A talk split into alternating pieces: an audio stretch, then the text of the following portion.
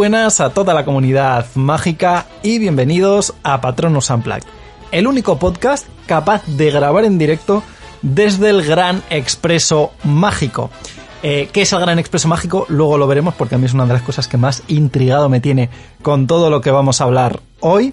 Y, y bueno, pues eh, tengo aquí a gente que viene a hablar conmigo eh, de movidas de, de, los trailers, que no le teníamos pocas ganas precisamente, y hoy os vengo con una pregunta nueva. Esta temporada es la, la temporada de las preguntas.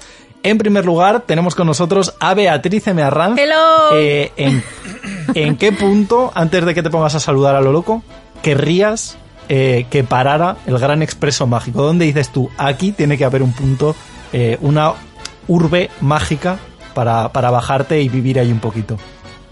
No sé si he entendido bien la pregunta. o sea, que una cosa es del recorrido del recorrido que puede hacer el Gran Expreso Mágico, eh, ¿dónde tú querrías que, que, hubiera una parada? Pero pero es que pero que para vivir, porque has dicho donde te gustaría vivir un rato. Claro, claro, para, para bajarte, ¿dónde, ¿dónde te gustaría que hubiera una ciudad mágica para eh, vivir allí? Para que parara ahí el expreso de el expreso de Hogwarts, iba a decir, el expreso mágico. Pues seguramente en algún sitio de Japón. Mi sueño, uno de... eh, ha sido elegir el único que no tiene, o sea, que está rodeado por agua. Bueno, pero tú mismo lo has dicho, es mágico, de alguna manera tendrá para atravesar las aguas, ¿no? Digo yo. Ya, eh, imagino que sí, ah, podría ser. Podría si el autobús noctámbulo puede hacer esas locuras de aplastarse y, y, eso, pues este seguro que puede ir por el agua. Se transforma. Hombre, igual hay un, un eurotúnel, claro. ¿no? pero en ahí en Paja, Uno de mis sueños es ir a Japón Japón y me encantaría vivir un tiempo allí, así que en un sitio bonito de Japón donde haya muchas sakuras, pues eso. En segundo lugar, tenemos con nosotros a Saida Herrero. Cuéntanos, eh, ¿dónde te pararías tú en este recorrido? Bueno, lo primero, hola, hola, saludos a todos. Y bueno, el recorrido realmente puede ser por donde nosotros queramos, ¿no? Me refiero. Sí, porque hasta no donde sabemos marcado. no está, claro, no está muy marcado. Pues eh, la verdad es que me daría mucha curiosidad, eh, no, antes que algo que no conozca, me gustaría que se parara por mi pueblo, solamente para saber si hay una ciudad mágica ahí, ¿sabes? me da mucha curiosidad. En Cuenca, Ojo. eh, en Cuenca está la ciudad encantada, que en verdad es, es una, es una zona de, de, de rocas que tienen formas y tal, y se llama la ciudad encantada. Y me da curiosidad. Ah, ¿Hay algo por ahí por Cuenca que, que sea mágico? Estaría bien a ver, a ver qué hay. Esta, claro, esa, esa, es otra porque siempre se ha debatido mucho el tema de dónde estaría el Hogwarts español, ¿no? Que parece ser, yo Sí. creo que como el consenso común, eh, cosa que además a Bea yo creo que le llena de orgullo eh, patrio, al final es yo creo que el, el Alcázar de, de, Segovia. Me atrevería a decir, ¿no? Es un poco el que tiene más Puede pintas. Ser. Yo siempre de- he dicho que es bueno, Hogwarts sí. o sí, el Hogwarts español. Puede ser, puede ser. Entonces, bueno, habría que ver dónde está el Hogsmeade, que a lo mejor es Cuenca, ¿no? Claro, digo, entonces tiene sentido que, que el expreso pueda pasar por Cuenca. O sea, Claro, totalmente. ahí queda. No tenemos pruebas, pero tampoco, tampoco, dudas. En tercer lugar tenemos con nosotros a Fernando Vidal. Cuéntanos, ¿tú dónde te bajas en, en este recorrido? Pues muy buenas, queridos oyentes, saludos a todos. Y yo, eh, como suelo ser de los que más tiempo tiene para pensar, he decidido que me bajaría, si supongo que como es mágico, eh, espero que pase por Bélgica y que me deje en un pueblo mágico de fábrica de chocolate belga. O sea, chocolate a tope, pero mágico, que hagan cositas chulas con, En la con fábrica de Willy chuches Wonka. mágicas. No, ahí no. ahí no. Ahí no. Pero una fábrica ahí, bueno, no una fábrica, sino que sea un pueblo artesano del chocolate. Yo vengo de un pueblo artesano de turrones en Valencia, así que un pueblo artesano de chocolates, pero chocolates mágicos, de estos que a lo mejor te comes uno y De ranas de chocolate y cosas no, ojo, mejor. Chocolates que te hagan sentir cosas. En plan, pues mira, este te va a dar felicidad. Este te va a cabrear porque le tienes que echar la bronca a alguien y no te sale ser eh, ser así y lo necesitas. Yo que sé, Como uno la que peli Chocolate, sí, pero, pero en hardcore, ¿no? pero en mega hardcore, en super mágico. Yo que sé, chocolates que, que no engorden, por ejemplo, que puedas comerte el que quieras y no. No, no, no engorde, que puedes hacer un Bruce de Matilda y no pase nada. Yo qué sé, esas Oh, cosas, ¿sabes? Esos ¿eh? placeres de la vida. Gran escena la de Bruce de Matilda. Gran escena. Eh, otro día podíamos hablar, así como idea, me acabáis de dar, un, un, un podcast así un poco off the record eh, de películas de niños mágicos. ¿No? Eh, que nos deje la gente también su opinión para hacer un, un podcast de estos largos monográficos, pero de otros niños mágicos fuera del tema Harry Potter. Podría estar chulo como, Sí, como idea. Podría así un poco- estar chulo, sí. un poco off topic, pero creo que puede molar. Un Y, spin-off. y bueno, en último lugar, como siempre, el premio Glenda Chitok para eh, presentar a Servidor. En este caso, le ha tocado redoble de tambores trrr, a Fer. ¡Woohoo! Bueno, pues A yo os ver, ¿por qué nos presento, yo os presento al mago que cuando le dieron su primera varita se llevó un chasco porque era de chocolate mágico. Lo tenía Vaya, todo hilado. Lo tenía todo Estoy hilado. llorando, estoy llorando todavía. Y Me ese mago de, ese mago, ese mago desafortunado es Pablo Begué. Va, no sé hablar, Pablo Begué, a.k.a. Victorian Guy. Uh, alcemos, alcemos las varitas de chocolate por esa Me infancia. acaba de despertar los recuerdos del Bután. Y digo del Bután, que bien hilado, porque aquí es donde hacemos otra parada con el, con el Gran Expreso Mágico. Luego veremos un poco más en detalle todo esto. Eh, Sí, sí. Mi parada para los oyentes. Yo realmente creo que sería como muy clásico en realidad. Porque a mí tú me das una ciudad europea de estas de, del 19, tipo París, tipo, eh, yo qué sé, Londres. O sea, es que soy como muy clásico y muy básico para esto. Soy muy, muy eurocentrista yo, para estas movidas. Porque es que luego, claro, me da como cosa también el, el hecho de, de vivir con unos eh, estándares de calidad que no conozco. Entonces, creo que me iría a por una capital europea, de estas súper super clásicas, y, y todo fancies, además. No sé, el París, por ejemplo, de, de Animales Fantásticos 2 me mola bastante. Y, creo que también me bajaría ahí eh, por, por investigarlo un poco más, porque se nos quedó muy en el aire y yo creo que quedaba un poquito más de chicha. Pero bueno, hoy eh, venimos a hablar de algo que llevamos mucho tiempo queriendo hacer y creo que además es como la fecha exacta porque estamos haciéndolo, eh, por lo menos la grabación, a menos de una semana del estreno de Animales Fantásticos 3 y venimos con un recopilatorio, con un análisis de prácticamente todo eh, lo, que, lo que le podamos sacar un mínimo de chicha de todo lo que ha sucedido a nivel promocional, a nivel de pósters, de trailers, de incluso hablaremos un poquito de la premier que ha tenido lugar recientemente. Y, y bueno, pues eh, vamos a abordar el tema que yo creo que va a dar bastante de sí, teorías, locuras, eh, cosas que a lo mejor pues luego igual acaban siendo verdad, who knows. Eh, y bueno, yo, yo creo que ya no me enrollo mucho más porque simplemente vamos a hablar de novedades de todo lo que ha sucedido en estos últimos meses. Así que nos escuchamos en la zona de debate.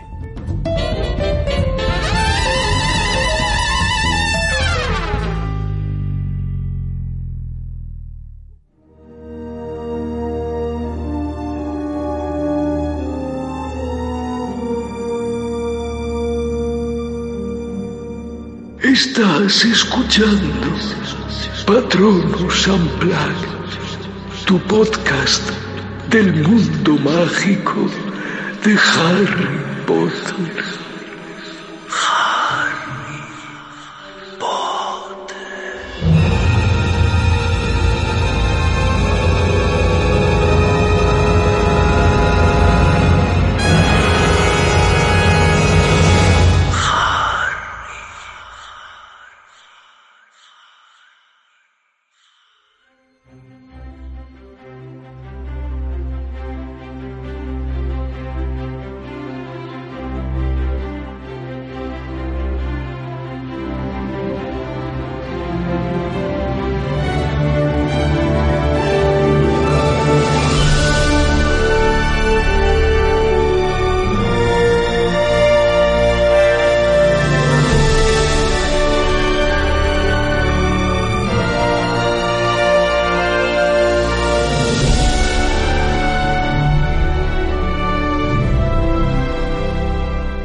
Ya en la zona de debate, como decía antes, pues vamos a abordar todo lo relativo a esta tercera película de la saga de Animales Fantásticos, cosa que también a mí me da como, eh, entre comillas, un pequeño orgullo ahí raro, porque es algo que empezamos el podcast con esa eh, review de, iba a decir crítica, pero bueno, crítica por mi parte también un poco porque estaba enfervorecido. Yo creo que cuanto más la he visto con el tiempo se me ha ido pasando ya un poco todo. Sigo pensando que no es la mejor película que podían haber hecho, pero ok, la tolero un poco mejor. Eh, y bueno, iniciamos el podcast hace ya tres temporadas con Animales Fantásticos 2 y en esta por fin, eh, después de cuatro años, han pasado ya, sí, ¿no? Cuatro años y pico. Sí. Eh, volvemos por fin a poder tratar abiertamente Animales Fantásticos como saga cinematográfica, en este caso esa tercera entrega de eh, Los secretos de Dumbledore. Eh, os lanzo Una la primera pregunta. No han pasado ¿Qué? cuatro años todavía. Son tres y. Ah, no, no, tres y pico, es verdad. Para tres años, o sea, cuatro- cuatro Claro, años claro. este. Claro, hace cuatro a finales de, de este año para, ya no me acuerdo. En noviembre. octubre De, re- noviembre. En de repente me ha petado la cabeza y he dicho, ¿qué? ¿Tanto tiempo? Cuatro temporadas de Patronus Unplugged. Ya. Fer ha perdido un año de su vida de por medio de repente sin, sin venir a cuento. Eh, pero bueno, gran pregunta la primera. ¿Los secretos de Dumbledore es como, como el tema de los Skywalker en, en Star Wars? O sea, estamos hablando solo... No, es, es real, creo que es un poco el mismo rollo de, a nivel de título. ¿Estamos hablando solo de los secretos de Albus Dumbledore o estamos hablando de los secretos de los Dumbledore como concepto familiar? ¿Qué creéis? Yo creo que aquí se centra Hombre. en Albus Dumbledore. Además de que Sí, está cogiendo A ver, no, protagonismo, centrado es decir, sí, en los o sea, el- pósteres siempre ha estado Newt en el centro como el importante, el protagonista, Sí. y aquí es que Jude Law ha cogido la carrerilla. La delantera, mejor Eh, dicho. Y había, po- había pósters, creo que eran chinos o japoneses, que lo ponían ya directamente en el centro, en plan de que le den por culo a, a Newt. y Sí. ponemos aquí en medio a Dumbledore, que, que es el, el tocho, Pero, ¿no? pero en el fondo sí que queda ahí en el, en el tintero, ¿no? Como, como lo que dices, como la familia Dumbledore al final. Es inevitable también. Si los secretos de Dumbledore van a ir también por ahí. Y la relación que tienen. Pero, y ojo, no solo los pósteres chinos y de otros países, es decir, aquí, por ejemplo, el de en español, el más, como el último que ha salido, que sale Hogwarts de fondo y tal, sale Dumbledore en primer plano y al lado eh, Newt, pero está detrás de él. Entonces, Sí, sí, sí, sí, entre o sea, eso y que todos sabemos que los secretos locura, de. Dumbledore, o sea que, o sea que el personaje y los secretos que tiene el personaje y encima en teasers que ha salido, bueno, teasers o imágenes que se han colado por ahí, que aparece el cuadro de Ariana, que sale Aberford, lo de Credence, que Claro. es un... eh, se me acaba de ir el nombre. Un Un Obscurus. oscuros, eso. O sea, todo va encaminado, Grindelwald, o sea, es decir, todo va encaminado a que van a contar parte de los secretos de Dumbledore que tienen que ver con la historia de Ariana. O sea, a día de hoy, eso está claro. Es cierto que lo que dices tú podría crear esa trampilla de no te están especificando y podría haber algo ahí, porque obviamente el tema de Credence también es un secreto, algo que nadie sabe. Pero Claro. yo es que sigo creyendo que eso no, o no va a ser real o va a tener una explicación que no es Dumbledore como nos lo imaginamos. Yo sigo Claro. subido al burro de que. De que Al burro mágico, el ¿no? Obscurus. Sí, sí, sí, al burro mágico, exacto. Ah, vale, Eso que aquí hay que hablar de, de criaturas, aquí hay que hablar Yo de animales subi- eh, fantásticos. Este es mi hipogrifo y de aquí no me bajo, ¿no? Pues yo sigo subido. Yo sigo subido al hipogrifo de que el, eh, el obscu- o sea, Aurelius es el Obscurus de Ariana que vive dentro de eh, Credence Verbon o llámese como se llame este este O Aurelio. ¿no? Yo creo que es el. No, no, o sea, Aurelio es. Ah, bueno, a lo mejor sí. O sea, Aurelius es el Obscurus y Aurelio es el, el niño, ¿no? A lo mejor. No lo sé. pero pero yo, yo sigo pensando que van a tirar por ahí. Eh, sí que es verdad que creo que Dumbledore, o sea, Dumbledore entendido como Albus Dumbledore va a ser el foco central porque eso es impepinable Sí, con sí, todo lo que hemos tenido a nivel promocional y, y bueno, sigue siendo Albus Dumbledore. Pero creo que lo van a hacer como un poco más extensivo a, a la familia en general que, bueno, por, por eh, sacar un tema a colación, sa- salieron estas fotos que todavía creo que a día de hoy no se sabe si eh, la niña esta que salía vestida era Ariana eh, Dumbledore o no, pero de las últimas cosas que hemos tenido a nivel audiovisual demostraban que el cuadro que aparece sigue manteniendo la estética, Sí. bueno, la estética no, es, el mismo, es el mismo de las reliquias, sí, sí. Es el mismo de las reliquias. Entonces no sé exactamente si al final esto lo van a poder liar por, al- por algún lado o se va a quedar ahí en el aire. Pero yo pienso que sí, que lo van a hacer como un poco más extensivo y que al final lo que vamos a ver, los secretos de Dumbledore, no solo de Albus, sino también esa relación eh, con Aberforth, qué pasaba con Aberforth y Grindelwald, porque yo creo que ahí va a tener que haber algún tipo de historia, eh, digamos, como con Albus como tercero, no lo sé. Yo creo que lo van a hacer un poco más eh, extensivo. Y aún así hay que decir que Yates eh, hace un tiempo dio como una entrevista que dijo que esta película iba como a, desvelar, bueno, en realidad no dijo que iba a desvelar, él prometía el secreto más grande del mundo mágico. Eh, que lo vaya a desvelar o no, igual no, ¿sabes? Dice, el secreto más grande del mundo mágico y a lo mejor pues lo plantea y ya está. Como en Doctor Who, esto Saida lo entenderá, eh, el capítulo que se llamaba El nombre del doctor y en realidad era él mismo diciendo al final del capítulo que su nombre era el doctor porque él lo había elegido y era como... bueno, Sí, sí. ese, ese cliffhanger dio para mucho. Y yo con Yo esto creo que igual. esto va a ser un poco eso. Sí, sí, van a tirar por algo parecido seguro. Estos británicos lo, lo arreglan todo igual. sí. Pero bueno, para empezar por algo un poco más lógico, antes de meternos en, en el barro, eh, vea tú que has estado un poquito más en contacto con el tema. eh, ha tenido lugar la premier, que de hecho creo que iba a haber dos. eh, y bueno, no sé, supongo que la otra ya será el día del estreno como tal. Pero de momento ha habido una premier eh, presentada, entre comillas, de forma oficial por Tom Felton de, la, de esta tercera entrega, ¿no? Entonces cuéntanos un poquito qué sucedió, qué se ha podido ver más o menos. A ver, aquí lo que queríais saber era el tema de Rowling, ¿no? Ya, bueno, sí, pero por poner un poco en contexto a la gente y luego sacamos el tema A de- ver, sí, de la, semana pasada, ya no sé ni qué día era. eh, es que ¿El 29 puede ser que fue? De hecho, técnicamente ha sido esta porque coincidió con el día de grabación. el 29 del- de marzo, sí. Ah, el día que grabamos lo del videojuego, Claro. es verdad. Pues entonces fue el, el martes, 29 de ¿El marzo martes? tuvo la premier, martes 29. eh, tuvo lugar la premier en Londres, eh, muy cerca del London Eye, Fer, que estuvimos mirando dónde era, pero no me acuerdo qué sitio era. ¿Te acuerdas? Eh, pues no sé, en un plano se ve que el edificio se llama South Bank Center y estuvimos mirando y sí, pues está como... Si tú miras a- desde el otro lado del río al Big Ben, pues hacia la derecha, ¿sabes? Que está justo el, el London Eye ahí. Vale. Pues sí, sigues andando por esa orilla hacia arriba un kilómetro y llegas. ¿Dónde era? No sé, no, no sé si hemos estado en esa zona, la verdad. Pues Tom Felton sí, fue el que se encargó de, de transmitir, retransmitir la premier a, a través de su canal oficial de TikTok y se encargó de entrevistar a todos los protagonistas y aquí es lo que iba que pues ha generado cierta controversia porque Rowling apareció en el evento pero antes de que empezara la premiera como tal y no no se entrevistó con Tom Felton y, y, bueno de hecho dicen que no se quedó a la proyección de la película y que ni siquiera la mencionaron en en los bueno al, principio cuando van a poner la película ya en- dentro de la sala pues aparece todos los protagonistas el director los productores y dicen que no se la mencionó ahí dentro la verdad es que no no he visto el vídeo entero pero al menos de, de Rowling Library en Twitter es la es la fuente que dice que no se la mencionó entonces, pues bueno, mm, dicen que la relación entre Warner Bros. y Rowling está muy tensa, como ya sabemos mm, que es así en general con ella en, en todo ahora mismo. Pero bueno, quitando eso, es verdad que, bueno, otra cosa importante, Ezra Miller, que hace de Credence, tampoco fue, porque estuvo hace poco detenido por un altercado en un karaoke.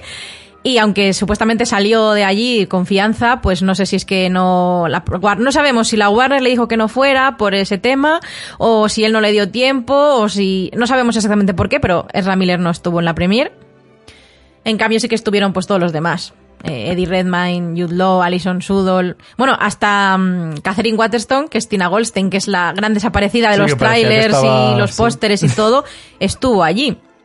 Que obviamente aquí ya soltaremos la perla de que hay algún tráiler por ahí que, sa- que ha salido mm, de estos porque salieron los oficiales, los largos y de repente empezaron a salir un montón de mini trailers de otros países y tal y se la ha visto en un par de imágenes, muy rápido, pero ahí está.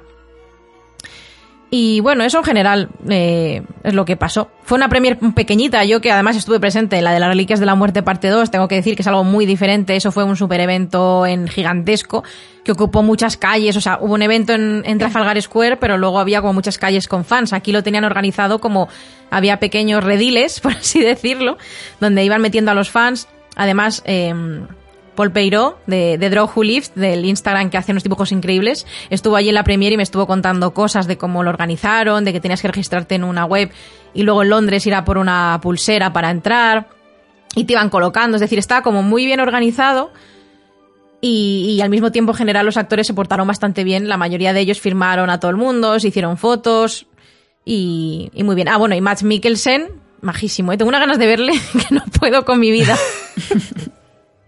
y bueno, ya También sabemos. es verdad que estamos, estamos todavía en época COVID, aunque ya no es, Sí, claro. no es tan fuerte como antes, pero me imagino que también tendrá que ver con eso. Independientemente de que, de que la película esta pues esté teniendo mm, otro, otra dinámica, no tanto como las de Harry Potter, porque ya sabemos que está funcionando un poco regular, pero supongo que también tiene más que ver con eso, con las medidas que hayan tomado para controlarlo, ¿no? Bueno, pero también las anteriores premieres, aunque no hubiera COVID, tampoco fueron tan a lo grande, porque es cierto que esta, Claro, esta claro, saga no, eso. es, no, no tiene el mismo nivel de fandom que Harry Potter y Claro. tampoco vienen tanta gente. O sea, aquí vienen los actores principales, son 7, 8, y en Harry Potter venían muchísimos más, muchas más celebridades a lo mejor.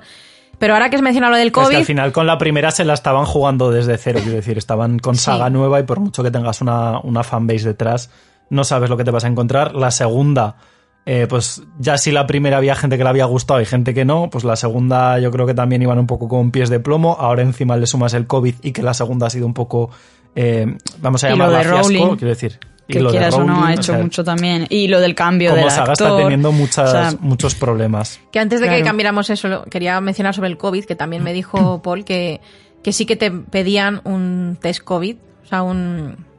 Sí, un- una PCR. Pero no una PCR, lo otro, ¿cómo se llama? Un Antígenos. madre mía, Ah, tengo la cabeza que no la tengo hoy. Y, o sea, un antígenos positivo, o sea, positivo, o sea, que fuera, que no fuera positivo. Ah, tiene, tiene usted COVID, pase, por favor. con- que contagiaran a todo el mundo y no la allí, eh, de ese señor de allí es Eddie Redmayne, por favor, vaya Mm. y chúpale la cara. Gracias.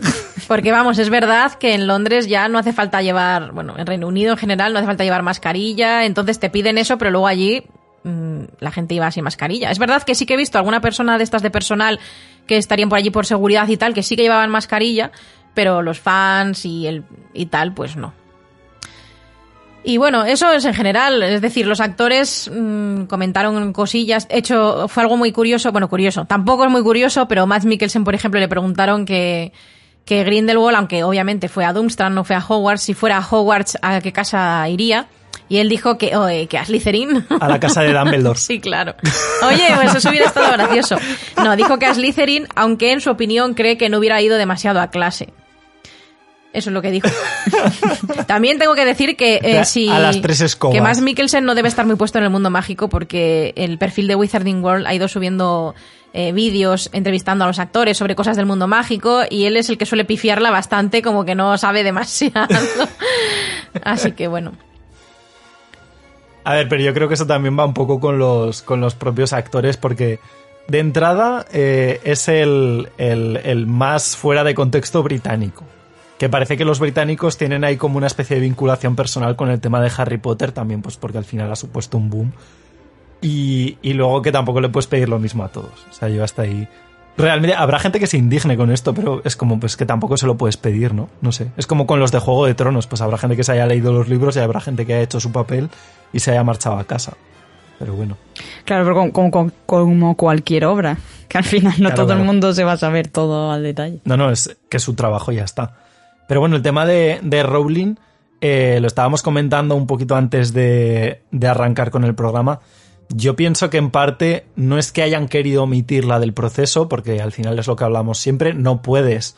eh, y personalmente, al margen de todo lo que ha hecho y de la opinión personal que tenga yo sobre los comentarios de esta señora, creo que no debes eh, omitirla, por lo menos al 100%, eh, de todo lo que es el proceso, quieras que no sigue siendo el germen de algo que, que sigue moviendo a una comunidad, una comunidad de la que ella misma se ha querido desvincular, eh, pero también pienso que ha sido un poco estrategia mediática de, de, bueno, pues en plan de, ven, forma parte del evento porque eres parte de, de todo este proceso, pero vamos a intentar que a nivel mediático no haya tanta repercusión porque todavía está la cosa muy sensible eh, con el tema. No lo sé. ¿eh? Esta es mi, mi opinión totalmente personal. No sé qué opináis vosotros al respecto. Bueno, si nadie se arranca. ser. Ah, bueno. Sí, no, digo que, que puede ser algo así. También es verdad que, que al fin y al cabo es Warner la que la que está controlando todo esto eh, desde Claro. que desde que adquirió los derechos y sobre todo Eh, o sea, al principio no tanto, pero conforme ha ido evolucionando, sí que han ido eh, adquiriendo más, más control, por así decirlo, y Rowling al final sí es la creadora, pero bueno, no es la primera vez que el creador no tiene el control ya sobre su obra, eh, vende los derechos o, o forma parte de otro tinglado, ¿no? Y yo creo que con Harry Potter está pasando un poco lo mismo. No, no es que esté ella fuera, no es que no esté participando eh, en un nivel narrativo de lo que está ocurriendo. De hecho, bueno, ella sigue siendo guionista. No sé si ha entrado Steve Close para mm, la siguiente película hacerlo solo Steve Close. No, no sé si irá por ahí las cosas, pero, pero al final no deja de ser la guionista. Por eso, a mí la verdad es que me resulta bastante extraño y no sé muy bien eh, de qué será el motivo exacto, pero que no se haya quedado a, a lo que es la película. Ya no digo que la tengan que mencionar los productores, porque al final, vale, sí, es el universo de Rowling, pero bueno, esto ya va más allá y no tiene por qué estar mencionada en todas partes. Igual que no todos los escritores están mencionados en todas las adaptaciones que se hacen de sus obras. De hecho, si os de fijáis, desde hace un tiempo, todo lo de Animales Fantásticos eh, se empezó promocionando como eh, del universo de J.K. Rowling, no sé qué, no sé cuántas, pero desde Claro. hace un tiempo es de la autora de Harry Potter, ¿no? Esto es como cuando te ponen del productor de eh, Claro, Pesadilla es que antes de Navidad. al final- cosas de estas. Eso sí, independientemente de lo que haya dicho Rowling, eso sí que lo puedo llegar a entender, que llegará un punto en el que, bueno, vale, todo el mundo sabe ya de, Claro, de ya dónde, quién hace total. esto, y no hace falta que estemos ahí haciendo hincapié. Eh, eso lo entiendo, pero lo que no termino de entender muy bien es por qué ir a una premier vale que vayas antes o lo que sea, pero, pero ¿por qué no ver la película? Y cuando además lo dicho, no es que ella solo esté ahí porque sea la creadora, es que ella está ahí también porque es la co-guionista, que no se quede a ver la película es lo que a mí me choca más de, de todo esto. Y no sé si es decisión suya de decir, "Mm, estoy incómoda, eh, aquí no me quieren, me voy. O, o es que no la han invitado, no sé muy bien cómo irá la cosa. Pero Hombre, imitar, te imaginas, se ha colado allí el... A ver, Me yo, creo- me imagino raro, que a lo mejor ya la ha visto, entonces a lo mejor mm, es Pero verdad bueno, que yo creo es que se sentirá premier. incómoda. Bueno, que leches es la guionista, ¿sabes? Te quiero claro, decir. es que es lo que te digo, de, es que- Ya me sé lo que pasa aquí. No, pero me refiero que a lo mejor ya ha visto la película porque la habrán puesto No, en hombre, otros pases visto. y ella si ha sido la guionista habrá estado más presente a Me lo mejor. Entonces a lo mejor si ya la ha visto y es verdad que no se siente cómoda porque es que incluso si veis las imágenes y tal se nota como que no está del todo a gusto. De hecho yo creo que Hasta a lo mejor se sentía con miedo de, de que hay- hubiera fans ahí que la interpelaran de alguna manera, porque nunca sabes quién se va, quién Puede se va a colar en la premier. O sea, Sí. no te hacen un test de psicológico para ir. Y Pero No aún sé. así, por muchas veces que la haya visto, porque todos los que están ahí, eh, todos los técnicos o todos los creativos que están ahí, eh, la habrán visto muchas veces, eh, me sigue quedando raro porque es como o vienes o no vienes. Pero venir para estar al principio y luego irte antes de que se estrene la peli, no sé. Bueno, que Me tampoco conocemos raro. su vida personal. Imagínate que tenía No, no, por eso digo otra que- cosa por ahí. Pero es cierto que queda Algo raro tendrá, ir a la premier pero- e irte. También es verdad que no lo he mencionado, pero Steve Close, el otro guionista, no, no estuvo en la premier. Es, que esa es otra, porque ponemos mucho los ojos sobre ella, pero al final, a día de hoy, es, Claro, es una pero- parte más del proceso. O sea, es la creadora de Harry Potter y por extensión del universo, pero no es a día de hoy lo que decías tú antes, Saida. eh, no es ahora el universo entero de Harry Potter, bueno, de- del, del Wizarding World responsabilidad de Rowling, ¿no? Hay muchas personas involucradas en el proceso, está Warner detrás, están, eh, pues yo que sé, Mina Lima en el apartado gráfico, está todo el tema de vestuario, está todo el tema...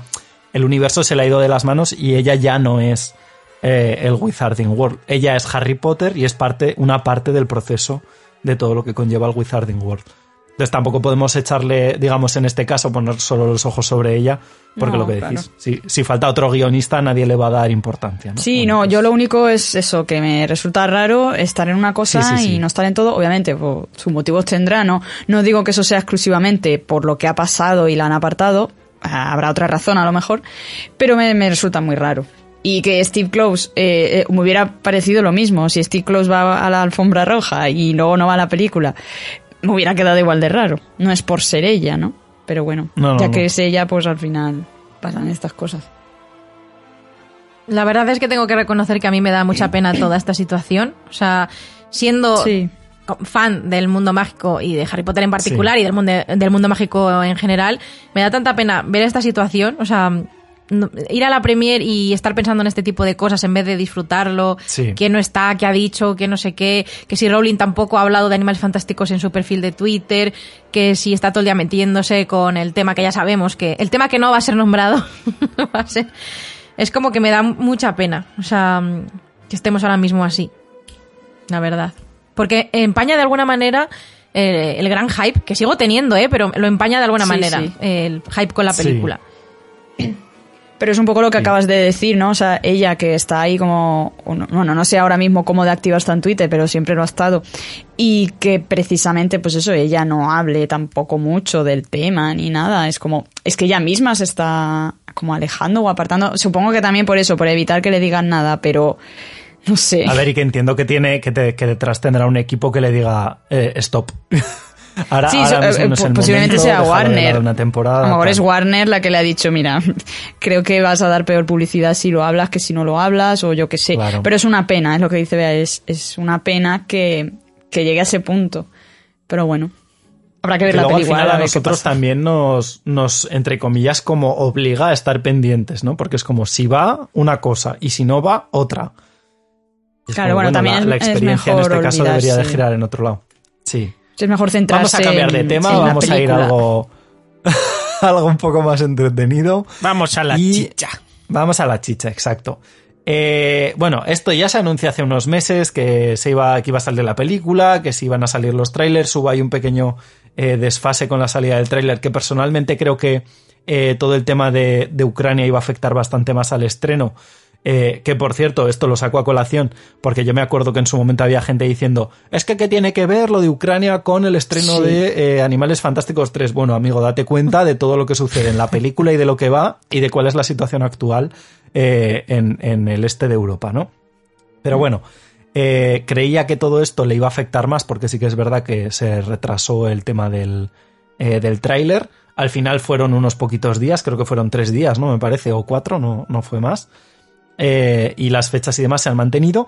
Desde entonces hemos tenido como tal un teaser, que era como una versión súper rápida de, de lo que luego veríamos en el tráiler, un tráiler un poquito más normal, y como decía Bea, ha habido un petazo enorme de, de trailers, de teasers, de vídeos de 8 segundos, de no sé qué, uno en Japón, otro en Alemania, otro en Brasil, eh, tres vídeos en China, no sé, bueno, en fin, ha sido una auténtica locura a nivel de, eh, digamos, de publicidad todo lo que ha ido sucediendo.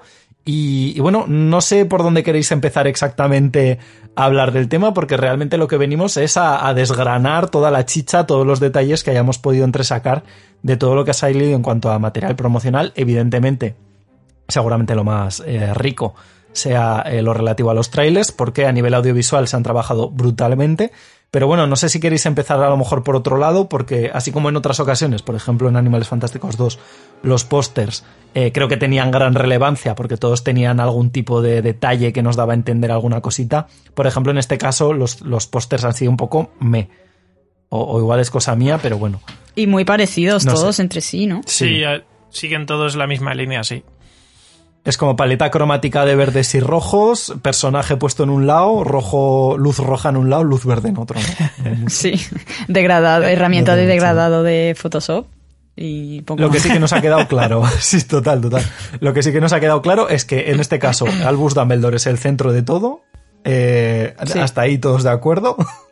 Y que nos van a introducir a otros personajes que además incluso han tenido sus propios eh, pósters, tipo el Ali Hicks, que si no recuerdo mal es la directora ¿no? de, de Ilvermorny, que ya la veíamos en la película anterior en ese libro de la supuesta orden del Fénix primigenia, o, por lo menos esa es mi teoría. Eh, vamos a tener a Avanti, vamos a tener, parece ser que con algo más de protagonismo, a Yusuf Kama. Y, bueno, pues eh, creo que también, no sé si ha llegado a salir póster de, esto lo sabrás tú mejor, Saida, que el resto de la humanidad, de, de McGonagall. ¿Ha llegado a salir póster? No. Yo no lo he visto. Si ha salido, yo no lo he visto. Ha salido ella en que- un tráiler, pero, pero claro, póster Claro, no ha no. salido. Ha salido en nuestros corazones. No creo que llegue. No creo que llegue a ese protagonismo de, de tener un póster, ¿no? Bueno, en los trailers, aparentemente, no voy a decir que tenga un super protagonismo, pero sí que parece que tiene un papel relativamente activo. eh, por lo menos más de lo que se nos ha prometido con Banti. Y, y Banti sí que tiene póster. Claro, es que los trailers también engañan, porque con que te pongan Ya, bueno. mm, 10 segundos en tres vídeos, ya dices, guau, va a ser el protagonista, y luego a lo mejor eso es lo que ha hecho en toda la película, ¿sabes? Entonces, Ya. ¿Te imaginas? Que, bueno, eso, eso significa, de- escucha, eso significa que las escenas eh, del otro personaje van a ser más importantes y por eso no están en el tráiler. Que van a o- ser o no, más le exclusivas. y le han dado un póster pues porque está Por ahí. penita, ¿no? Por estar ahí Hombre, desde el ojo. principio. Claro, vamos a meternos ya un poco en harina. Por ejemplo, realmente tenemos la presentación de muchos de los personajes en, eh, en ese expreso mágico que decíamos antes, eh, que no sé si va a ser un elemento central, pero creo que va a tener... Igual esto también es un poco por movida mía mental, porque me recuerda mucho al concepto del, del Orient Express. Eh, a Sí, nivel de verdad. concepto entiendo que sí que va a tener relación, pero claro, mi cabeza eh, no hace más que pensar asesinato en el Orient Express, eh, muchos personajes metidos allí, que si un Magel, una directora de tal, uno del ministerio, el otro que no sé qué, y mi cabeza dice, ostras, esto tiene que tener como un mínimo de, de thriller, ¿no? En esas escenas, que además lo voy a relacionar también con, con unos, no sé si llamarlos bocetos, unas imágenes conceptuales que han salido eh, de uno de estos libros de, de Movie Magic. eh, ¿Cómo se llaman en, en español? ¿Cine mágico? ¿Se llaman? Sí, cine Sí, mágico. sí, tal cual. De los de cine mágico, que una de las imágenes nos muestra pues un vagón de tren todo lleno de lo que aparentemente es eh, algo similar a lo que teníamos en el. eh, ¿Cómo se llamaba? De, de Blind Hog, el, el puerco ciego este de, de la primera película. Con trolls, con duendes. con- sí, eso, el de, de Blind Pig. Con trolls, con duendes, con. eh, no sé, con, con seres mágicos. Todos ahí metidos. Entonces no sé exactamente qué papel va a cumplir eh, esto. Pero como digo, es una presentación de muchos personajes de golpe y ahí creo que ni siquiera está Banti. Me parece. Aquí estoy hablando un poco de memoria y eso que me he puesto a ver los trailers Mm. antes de, de, de esto. Pero la presentación que hace Teseus creo que no mencionan a, a Banti por ningún lado. Es que no sé exactamente a qué te refieres, pero sí que me suena que en un teaser de esto sí que se decían Banti, la, la ayudante. La, Sí, ayudante verdad. inseparable Ah, puede o. Sí, sí, sí, así. se dice. Puede ser. Sí. No se sé. dice en uno de los, de los trailers. Sí, sí. porque ayer estuvimos viéndolos y me acuerdo que en, en algún momento sí que se dice. Que aparece como cruzando una calle o algo sí, así, ¿no? efectivamente. Sí, sí, sí, sí.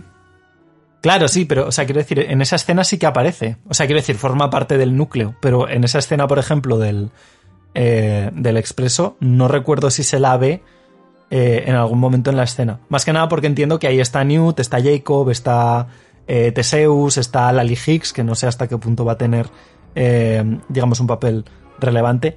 Entonces no sé, no sé muy bien cómo la van a. cómo van a enfocar esa escena, ¿no? Como que tienes ahí a muchos de los personajes importantes. Pero. No sé. Bueno, de sobre eso es que tampoco sabemos nada, porque igual podríamos decir, ¿y dónde está Tina? ¿Y dónde está Nagini? Personajes que han sido importantes, sobre todo Tina, y seguimos sin tenerla en ningún póster oficial. Es que es muy fuerte. Pues no lo sabemos. Claro, solo de refilón. Está por ¿Qué ahí de refilón de vez en cuando. ¿Qué creéis que pasará con, con Tina? Hablando de personajes ausentes. No sé, yo creo que está eh, haciendo algo por otra parte. De que forme de la misión, forme parte de la misión o algo así, a lo mejor. No sé, o sea, como que va por en solitario, a lo mejor. Es que no lo sé, es que me desconcierta tanto. O sea, que va a hacer un Hagrid, ¿no? Un Hagrid cuando se va con los, con los gigantes. Sí, yo, yo creo que tiene, sí, o tiene sea, toda sí, esa pinta. está haciendo un Hagrid con los gigantes, está investigando por otro sitio para pues para que el grupo este se encargue de ir a por Grindelwald, pero ella mientras tanto, pues en vez de estar ahí haciendo piña, pues eh, avanza por otro lado, yo qué sé, y a lo Puede mejor estar también aparece al final de la película o algo así, no sé. en algo relacionado con la hermana, ¿no? De cómo buscar respuestas ella misma Claro, o también, algo así. como Pero claro, Yo como cambiado de bando y tal, no yo sé. tengo una pregunta para vosotros. O sea, ¿creéis que no la han sacado ningún póster, ni individual, ni de grupo, porque hay un misterio con ella, o va a haber un plot twist en la película, o porque hay algo que tenga que, a que a lo mejor tiene que ver con Rowling o con que no la han querido sacar por yo que sé, porque ya no ha podido No, no grabar. creo. O sea, ¿Qué a ver, pasa ahí? Yo quiero creo- creer que es un plot sido- Yo quiero, me creo quiero que en parte creer ha sido que por es eso, eso. pero tengo mi propia teoría. Porque. Sorprende. es, el, es el momento de hablar. Pablo. Exacto, es el momento de teorizar. Eh, claro, Yusuf Kama es un personaje que personalmente me parece de lo más irrelevante en la trama ahora mismo. Eh, y a Yusuf Kama, hasta donde sabemos, lo tenemos en Hogwarts, ¿no? Porque llega con, con todo el grupillo al final de, de los crímenes de Grindelwald. ¿Qué sucede? Que a Yusuf Kama en los trailers, por alguna extraña razón que nadie entiende, lo tenemos en, eh, en- bueno, no sé si es Nurmengard o donde están dando ahí como una cena enorme eh, Grindelwald con, con todos sus acólitos y tal, que aparece Queenie, que ahí es donde la tenemos un poco eh, en los trailers y tal. Y aquí viene mi, mi teoría, porque a Tina no la vemos específicamente en ningún lado, pero sí que sabemos que está y aparece de forma esporádica en trailers y tal. Hay uno de los trailers, porque mi cabeza dice que si Tina tiene algún tipo de relación eh, con las películas y no aparece como parte del equipo principal, es porque ella, que entiendo que también es parte de su trama, ha ido a recuperar a su hermana. Y en uno de los trailers vemos cómo Yusuf Kama agarra de la mano a, a Queenie como para llevársela. Mi teoría es que ese Yusuf Kama es eh, Tina.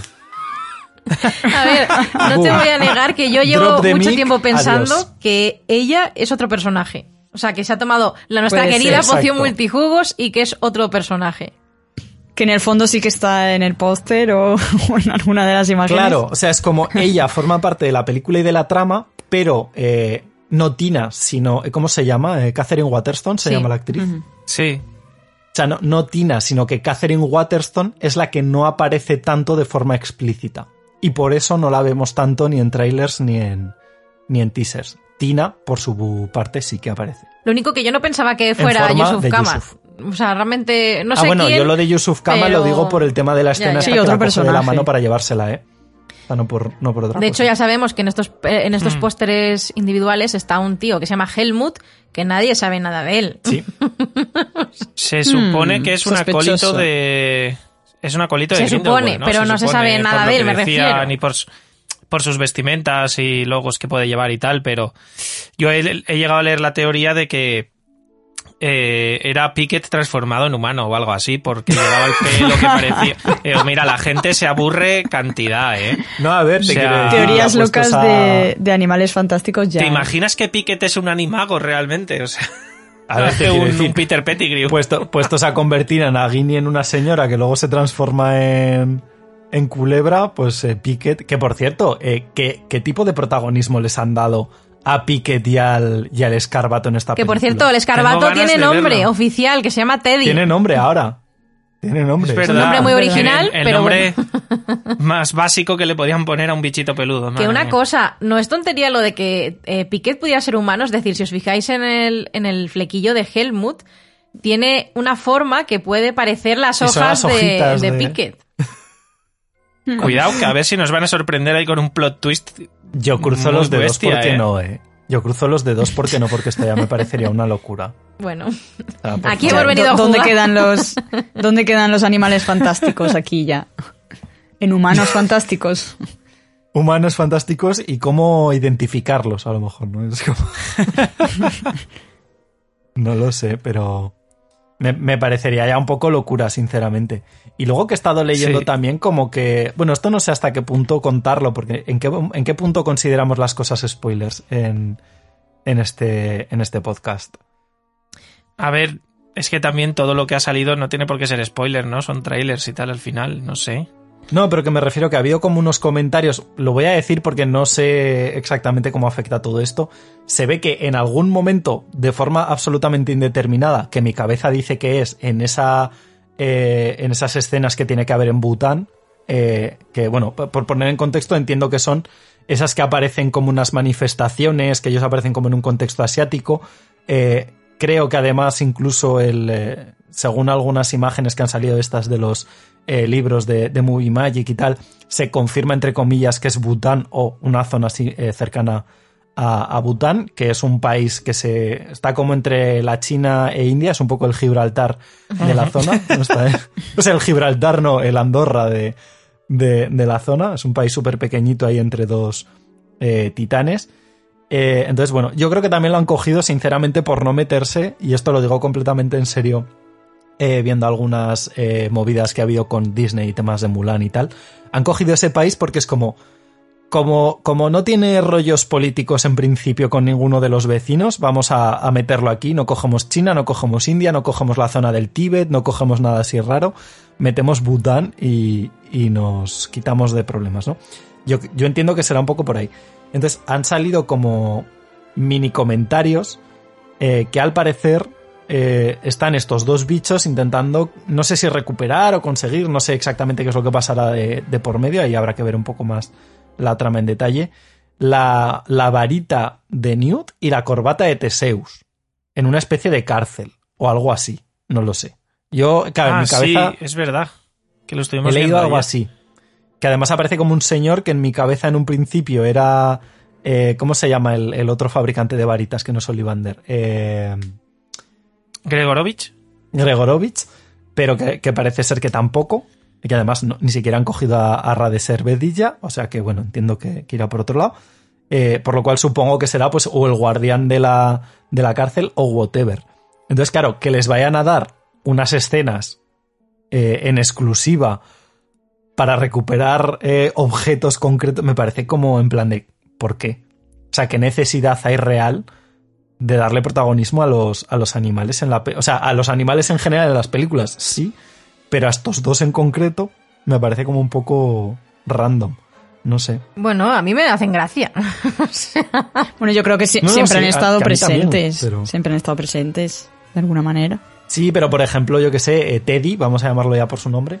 Teddy, eh, por ejemplo, en la segunda sí que tiene su momento de, de gloria y tal, pero hasta el punto de convertirlo en un pseudo protagonista. No a ver, realmente no creo que sean protagonistas al uso, pero sí que tendrán su escena de que ayudan, pero bueno, a mí no me parece mal. A mí además me parecen adorables y simpáticos, así que... Siempre esos son como el momento cómico de, Hmm. de la película. Que este tipo de película siempre tiene ese alivio cómico. Y hombre, ti- tiene sentido que sean criaturas las No, que hombre, si lo- hagan eso. Tiene que- o eso o Jacob, ¿no? Sí. Pero Jacob es, Sí, pero a es Jacob quizá en los- versión humana. A Jacob quizá ahora lo están como conduciendo hacia una cosa como, entre comillas, más solemne. ¿No? También hay una escena eh, con, con Dumbledore, Con una escena de estas que se han visto, en la que le dice eso, ¿no? Como que, como que Jacob es más especial que, que otra gente y tal. No especial porque tenga poderes, ¿no? Sino como persona. Sí, por- como, porque tiene, como que está en un momento que hay mucha gente que no puede vivir y que creo que le dice como que tiene el corazón eh, Sí. puro o pleno o algo así. sí, algo así.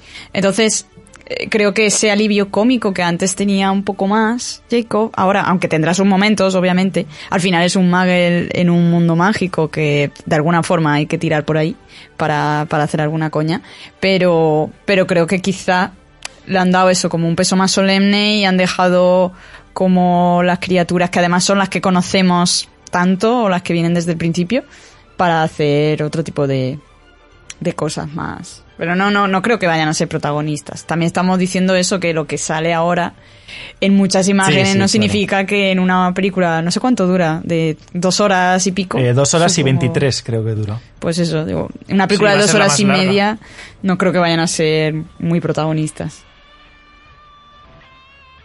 No lo sé. Ya, a mí, o sea, me, me preocupa un poco el hecho de que le hayan dado tanta relevancia a nivel de trailers, pero luego es lo que dices, que hay- luego hay muchas películas de acción que todas las escenas de acción petantes te las ponen en el trailer y luego el resto dices, ah, pues ok, ¿no? Te quedas ahí un poco... Espero poco que no nos hayan hecho, espero que no nos hayan hecho eso, por favor. No, pero que a lo mejor la información que están sacando son datos puntuales de, bueno, pues aquí habrá una escena de tres minutos y dices, vale, pues ya está, fuera, ¿no? Para, para otra cosa. Eh, pero bueno, vamos a meternos un poco más en harina con el tema de los trailers, que a mí hay algo que me preocupa, yo creo que a mucha gente le habrá llamado la atención, el inicio eh, haciendo referencia explícita a la saga de Harry Potter con algo que no tiene absolutamente nada que ver a priori con animales fantásticos. Eh, los recuerdos de... Sí, el de tema de los recuerdos. Bueno, a ver, Porque... yo creo que esa escena es lo que comentaba con Bea ayer analizando el tráiler, que simplemente es una referencia, no tendrá nada que ver con Dumbledore, o sea, con Voldemort, obviamente, porque ni siquiera, bueno, acabará de nacer hace poco, pero mm, Esa, esa es otra, no sabemos tampoco en qué año tiene lugar la, la película, creo, o no sé si se ha bueno, dicho de forma hay teorías por ahí pero ahora lo hablamos, pero esto yo creo que es eso, es una referencia a los recuerdos. ¿Y qué referencia de Harry Potter tenemos en los recuerdos? Pues Dumbledore en el pensadero. Como esto gira alrededor de Dumbledore, pues habrán dicho, pues mira, metemos aquí unos planos del cáliz de fuego con una frase del príncipe mestizo y lo reventamos. Es que eso es la otra. Bueno, y es lo que, y es que lo lo que han hecho. puesto, para que la gente que no se acuerde, es eso, es una escena de, del cáliz de fuego de Dumbledore en el pensadero, pero lo que se oye es del príncipe mestizo. De, vale, el misterio del príncipe. que es cuando, o sea, exactamente, que yo ayer me rayaba un montón porque digo, está hablando de del recuerdo de Slughorn, que es necesario, que además dice, este recuerdo lo es todo, sin este recuerdo estaríamos ciegos, sin él dejaríamos el mundo mágico a su merced. Entonces, realmente sí que para mí está haciendo una especie de paralelismo con Voldemort y Grindelwald. Al fin y al cabo, Grindelwald es el mago tenebroso Sí, más sí, sí. poderoso que anterior a Voldemort. Entonces es verdad que yo creo que hace ese paralelismo, aunque no tiene que ver directamente uno con otro. Claro. A ver, y que luego tenemos a Dumbledore de por medio. Quiero decir, es una. No sé si decir autorreferencia, pero en el sentido de. Dumbledore es una persona como muy. Que a mí me gusta también este concepto. Como muy encerrada en el pasado. eh, en el sentido de que le han pasado muchas cosas que le han marcado y él vive muy pendiente constantemente de los recuerdos, de lo que ha hecho, de. No, como muy marcado por todo lo que le ha pasado en la vida. Y creo que también ahí es donde reside un poco la idea. Que por cierto, lo acabo de buscar y pone que la película, en principio, eh, eh, tiene lugar antes de septiembre de- del año 39. Y Voldemort se supone que empieza en el año 38. Eh, él aquí, calculadora humana viviente con el tema de las eh, fechas en, en la saga. Por lo cual entiendo que ya no sé si meterán algún tipo de referencia porque tenemos a, a Voldemort en el primer año, pero se me haría raro que no lo mencionaran de alguna forma o que no apareciera de forma explícita, eh, porque recordemos que estos son tres años antes de lo que sucede con el basilisco, ¿vale? Por lo cual pues, Claro, es estará que- en primer segundo año. Lo que, lo que habíamos visto ayer es que sale, o sea, de esto que la gente analiza los planos al detalle, sale un libro que fue publicado por eh, Lally Hicks de encantamientos o no sé qué y tal, y que ese libro, según el canon, supuestamente, no sé dónde sacan la info, pero que fue publicado en 1935 y sale ese libro publicado. Entonces se estima eso, que eso pues, pues, será el año 35 o 36. O sea, han pasado casi 10 años desde los acontecimientos de la, de la segunda película. O sea, todo lo que ha pasado en medio, ¿qué ha pasado? No ha pasado nada. Han hecho vida normal y ya está. No nos van a lleva 10. contar entiendo que algo. ahí- ¿Estás seguro, Diez Fer, de años que era un libro de Lally Hicks? Me suena Es que, que no sé si era un libro que estaba real, publicado en la vida real. ya es que no me acuerdo. No le presté mucha O atención. sí, ah, no, no, no, es verdad, no, estoy mezclando Sí, conceptos, decir, es verdad, tienes digo. razón. Sale un libro que lleva, eh, que es un libro que estaba leyendo Lally Hicks, que eh, es un libro real que se publicó en el 35, por lo que eso, es verdad, es verdad. Gracias, Beatriz, por la aclaración. no sé qué haría sin ti. mezclo, Pero mezclo no te conceptos. apuntaste es el que, libro. claro, hay es que tanta yo no me acuerdo información. qué libro era, pero vamos. No me acuerdo. Era un libro sobre política. Si no recuerdo mal, era algo sobre política. Pero vamos. El caso es que lo de Voldemort, Eh, si no es en esta el película, en algún momento tiene que salir, porque ¿para qué nos han metido a Nagini? En algún momento va a salir, o sea- Es que si, claro. si van a Hogwarts además, es que no mejoró, ¿ves? Es que sería como el típico easter egg de que esté Tom Riddle por allí. A ver, Además, yo es sigo que- diciendo que Easter egg no. Quiero decir, en el año 42 No, aparece un puto es. basilisco que, Eso se- es. que empieza a matar niños. O sea, se eso no lo de puedes pasar por alto. Que, que vayan a, que vayan ahí a de huello a enseñarnos cosas. Imagínate que va Newt de visita y de repente le dicen, lo siento Newt, no te puedo atender, acaban de matar a una alumna. ¿Quién? Un basilisco. Bueno, ellos no saben realmente que ha sido un basilisco. En la historia, ¿no? Se supone. Además, le quedan, sí. quedan dos películas, o sea que sí o sí eh, tiene que salir. Tiene que salir. Como no salga. Aunque sea mencionado, te No, no, imaginas es que se que saltan salir. en el año 42, lo meten directamente en el 43 en plan de, ay, ¿te acuerdas el año pasado que hubo un basilisco que mataba, bueno, que había alguien que mataba a niños? Podría ser. Y, que- y tiene que salir Hagrid, aunque en este año evidentemente no, porque todavía no ha entrado. Pero bueno, ya lo, lo veremos. O igual es el propio New... Ah, no, claro, porque no se sabe lo del basilisco, mierda. No lo sé. Pero, pero bueno, ya, ya veremos qué pasa con eso. El caso es que tenemos ahí una referencia un poco rara con el tema de, eh, de Voldemort al, al arranque de, de los trailers, que tampoco sé hasta qué punto luego va a tener relevancia. Yo creo que también lo han vinculado por el tema de la... Bueno, de que ya están en Hogwarts, ¿no? Y entiendo pues que nos empezaron a plantear un Dumbledore. Eh, no sé si ya director, se supone, según el canon tradicional, que todavía es profesor, eh, pero bueno, ya veremos también un poco cómo, cómo avanza esta relación de, de Dumbledore a nivel académico. Eh, el segundo tráiler eh, arrancaba con el hermano, ¿no? Con, con la visita de... No, ese era el primero. El que arranca o sea, con lo de Dumbledore es el segundo. Ah, vale, pues entonces los he mezclado. Eh, lo de, lo de Aberforth, ¿hasta qué punto creéis que va a tener relevancia en, en la saga? La relación con Dumbledore, si los vamos a ver interactuar mucho entre ellos, o sea que ya habrán roto por completo esa relación. ¿O, o creéis que veremos la ruptura de la relación eh, a lo largo de, de las películas? Uf. Porque además a mí, a mí me gusta mucho la, la presentación del. Nunca me acuerdo del, del actor. Del Faustus Blackwood, este que aparece en Sabrina. Richard, Richard Coyle. Eh, a, mí, a mí me gusta mucho esa presentación, más que nada porque al final lo que vemos es a, a Newt y a Teseus preguntando y él se gira y dice, eh, "Debe- debéis preguntar por mi hermano, o algo así les, les comenta. Eh, ¿Qué creéis que veremos aquí en, en esta relación? No sé, yo creo que vamos a ver mucho odio. Por una frase que dice además eh, Aberforth en el primer tráiler, que dice otra vez a salvar el mundo, ¿no? Y ahí ya se nota que hay resquemor en esa frase, yo creo, ¿eh? No sé qué pensáis vosotros, pero yo creo que ahí el resquemor está ya patente. Hola, Bea, ¿seguís ahí? ¿Hay alguien? Sí, pero venga, hablad, que si no hablo... Ah, bueno, pues hablad. Es que, Es que estoy hablando yo aquí. Aquí en este caso no, no tengo mucho que aportar. Es que no sé. No sé. Yo solo quiero saber- cómo andará. Si vamos, estamos yendo en el orden del tráiler o no, porque me estoy rayando. Es que el problema, el yo in- estoy intentando sacar cosas de los dos trailers porque el problema es que tenemos dos trailers con escenas totalmente aleatorias que tampoco sabemos hasta qué punto están en orden o no. Eh, entonces, bueno, Claro, pero como ayer dijimos que íbamos a analizar el tráiler 2, es que lo tengo apuntado todo Claro. como en orden, entonces me estoy El rayando. segundo, pues da- dale caña. Eh, cambiamos de, de tema. Este podcast es un poco más, más caótico. Eh, Me estoy volviendo loca. pues, Como, como la película, ya verás. pues tiene pintas. ¿Qué es lo siguiente que tienes? Vea, apuntado. A ver, que podemos ir hablando de esto, pero yo es que tenía ya directamente en la escena que aparece Dumbledore, en la que lleva en la mano el pacto de sangre. La cadenica, ¿verdad? y, y que también para mí es como. mm, O sea, bueno, el pacto de sangre que. Ya no sé qué iba a decir. Así, que tiene. Quizá- Que tiene. Lo lleva atado a la muñeca y que se. Y que se nota que le ha hecho daño en la muñeca y que a mí me recuerda al.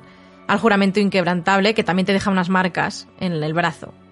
Porque al final, aunque no se sabe mucho sobre el pacto de sangre, se da a entender que es algo muy parecido mismo, sí. al juramento. Entonces, pues. No sé, es interesante. De hecho, de hecho, en uno de los eh, de los, no sé, las escenas estas filtradas que hubo y tal, tiene relación con esto, vemos el funcionamiento más o menos de este objeto y, sí que tiene pintas de ser algo muy similar. De hecho, en, yo voy saltándome cosas. En otro punto sí que vemos también la interacción entre eh, Grindelwald y, y Dumbledore y vuelve a aparecer ese pacto de sangre como elemento central. No, entonces no sé hasta qué punto, porque claro, al final de la segunda película sí que se nos plantea eh, que como objeto, no sé si decir que se puede destruir. ¿Creéis que se puede destruir? Porque la sensación que da también es como de que no, pero que lo van a intentar. No lo Yo sé. creo que sí se puede destruir, lo van a intentar y en algún momento lo van a conseguir, pero no sé por qué dándole vueltas creo que el destruirlo depende de los dos. O sea, que los dos se pongan de acuerdo en que se tiene que destruir. No lo sé. Y así me está viniendo flash a la cabeza de que para que se lleguen a enfrentar eh, es como, venga, mm, vamos a, a destruir esto y enfrentémonos, a ver quién es mejor. O algo así. No sé, en plan machitos gallitos. No sé, ¿eh? No a sé. ver, obviamente. Pero se me viene así a la cabeza la idea. O sea, es decir, a día de hoy sabemos que Dumbledore y Bueno, sí, Grindelwald se enfrentan. Y Dumbledore ha dicho que no se puede enfrentar a él. Y entendemos que es Bueno, a causa del pacto de sangre. Entonces, Siempre ha estado la teoría de que en realidad el que derrota a Grindelwald es Newt, eh, pero no quiere el mérito y, y cede la imagen pública de todo esto a, a Dumbledore. Y eso lleva rondando por internet desde la primera película, evidentemente bajo influjo de poción multijugos. Esto ya habrá Bueno, que ver pero aquí- la- Venga, a, tope con pero las teorías que. Es la única- entre teoría y lo que sabemos por el canon. Si luego el canon se cambia, como Claro. estamos viendo que está ocurriendo, pues vale, pero respecto al canon que sabemos, se, se acaba enfrentando Pero a a mí él. no me, a mí no me- De todas formas, en este pero- caso, en este caso no habría cambio de canon porque, porque lo que nosotros conocemos es lo Claro. que supuestamente ha sido así. O sea, quiero decir Es que si es un que secreto, que si es un secreto y que luego se acaba desvelando, pues no es mentir tampoco. Es decir, espérate, que hay algo más detrás de todo Vale, esto. Sería otro de los Pero yo secretos no- de Dumbledore, ¿no? Claro, exacto. Yo no termino de no termino de ver que vayan a ir por ahí los tiros, pero es verdad que sería una forma de volver a darle el protagonismo a Newt, aunque sea a través de Dumbledore, ¿sabes? Claro, yo, yo más que nada es por eso, porque al final Newt se está quedando en un segundo plano, que es que ya no importa absolutamente a nadie. Entiendo que si la trama central es esa, Newt ya no sé si será el que derrote a Grindelwald, pero entiendo que tiene que tener un mínimo de papel relevante en todo el avance de Se la va a convertir en un Neville, Eh, en un Neville a la hora de en la lucha Sí. contra los Horrocruxes. Bueno, la lucha, la destrucción de los Puede Horrocruxes. ser, puede ser.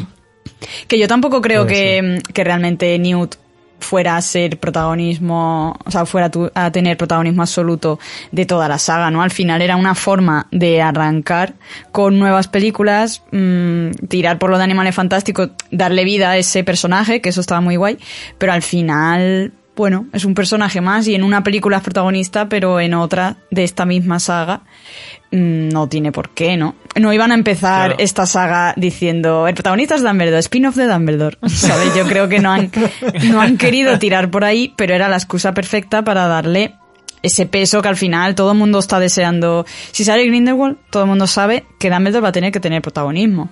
Es que, Sí, o sea, sí, que sí, han esperado hasta la claro. tercera película, cosa que me parece bien, no la ha tenido desde el principio.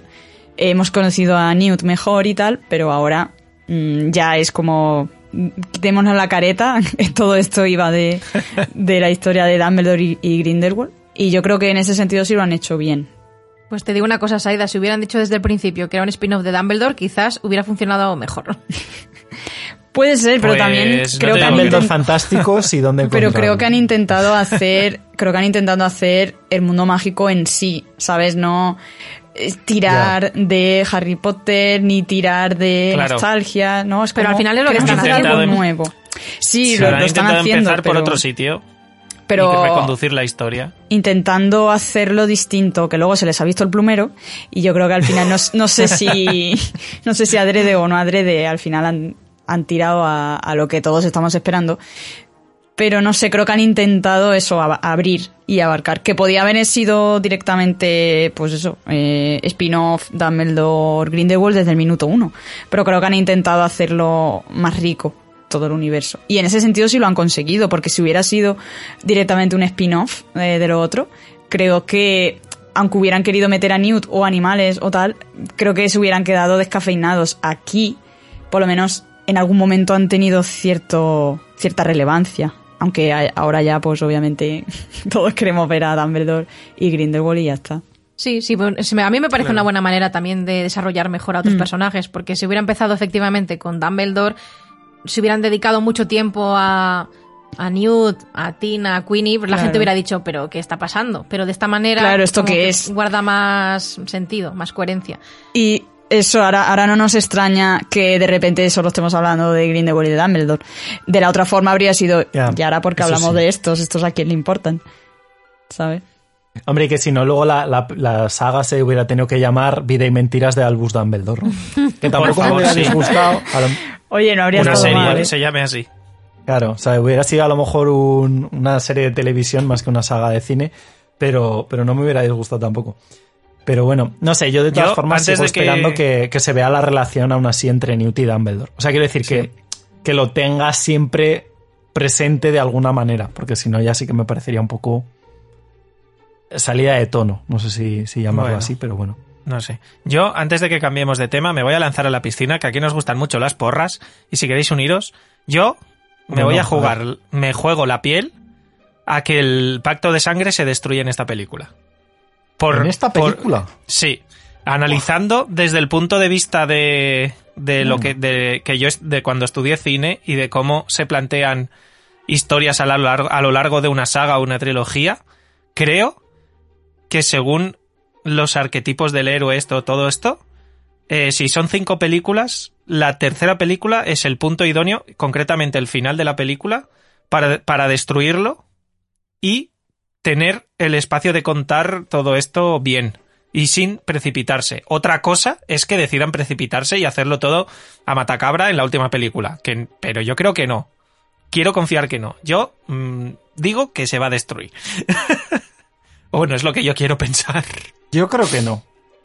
No sé, no sé, no. ya veremos la semana que viene. Yo creo que no. Yo creo que tirarán más hacia la cuarta película a lo mejor. Porque si no, al final dejas dos películas ahí como un poco en. No, en blanco, es que no. pero- No, porque la cuarta película, entonces ya con el pacto destruido se desarrollarán otros acontecimientos que son los que te van a llevar a la batalla final, que va a ser la última película. O sea, a- pensando ya en tecnicismos, ¿eh? Ya no en lo que sea la historia y tal, sino en cómo contar esto. Porque es que, a ver, yo cuando, cuando estudié cine hicimos un- una simulación de una historia en, justamente en una, en una saga de cinco películas y por eso me ha venido a la cabeza el recuerdo.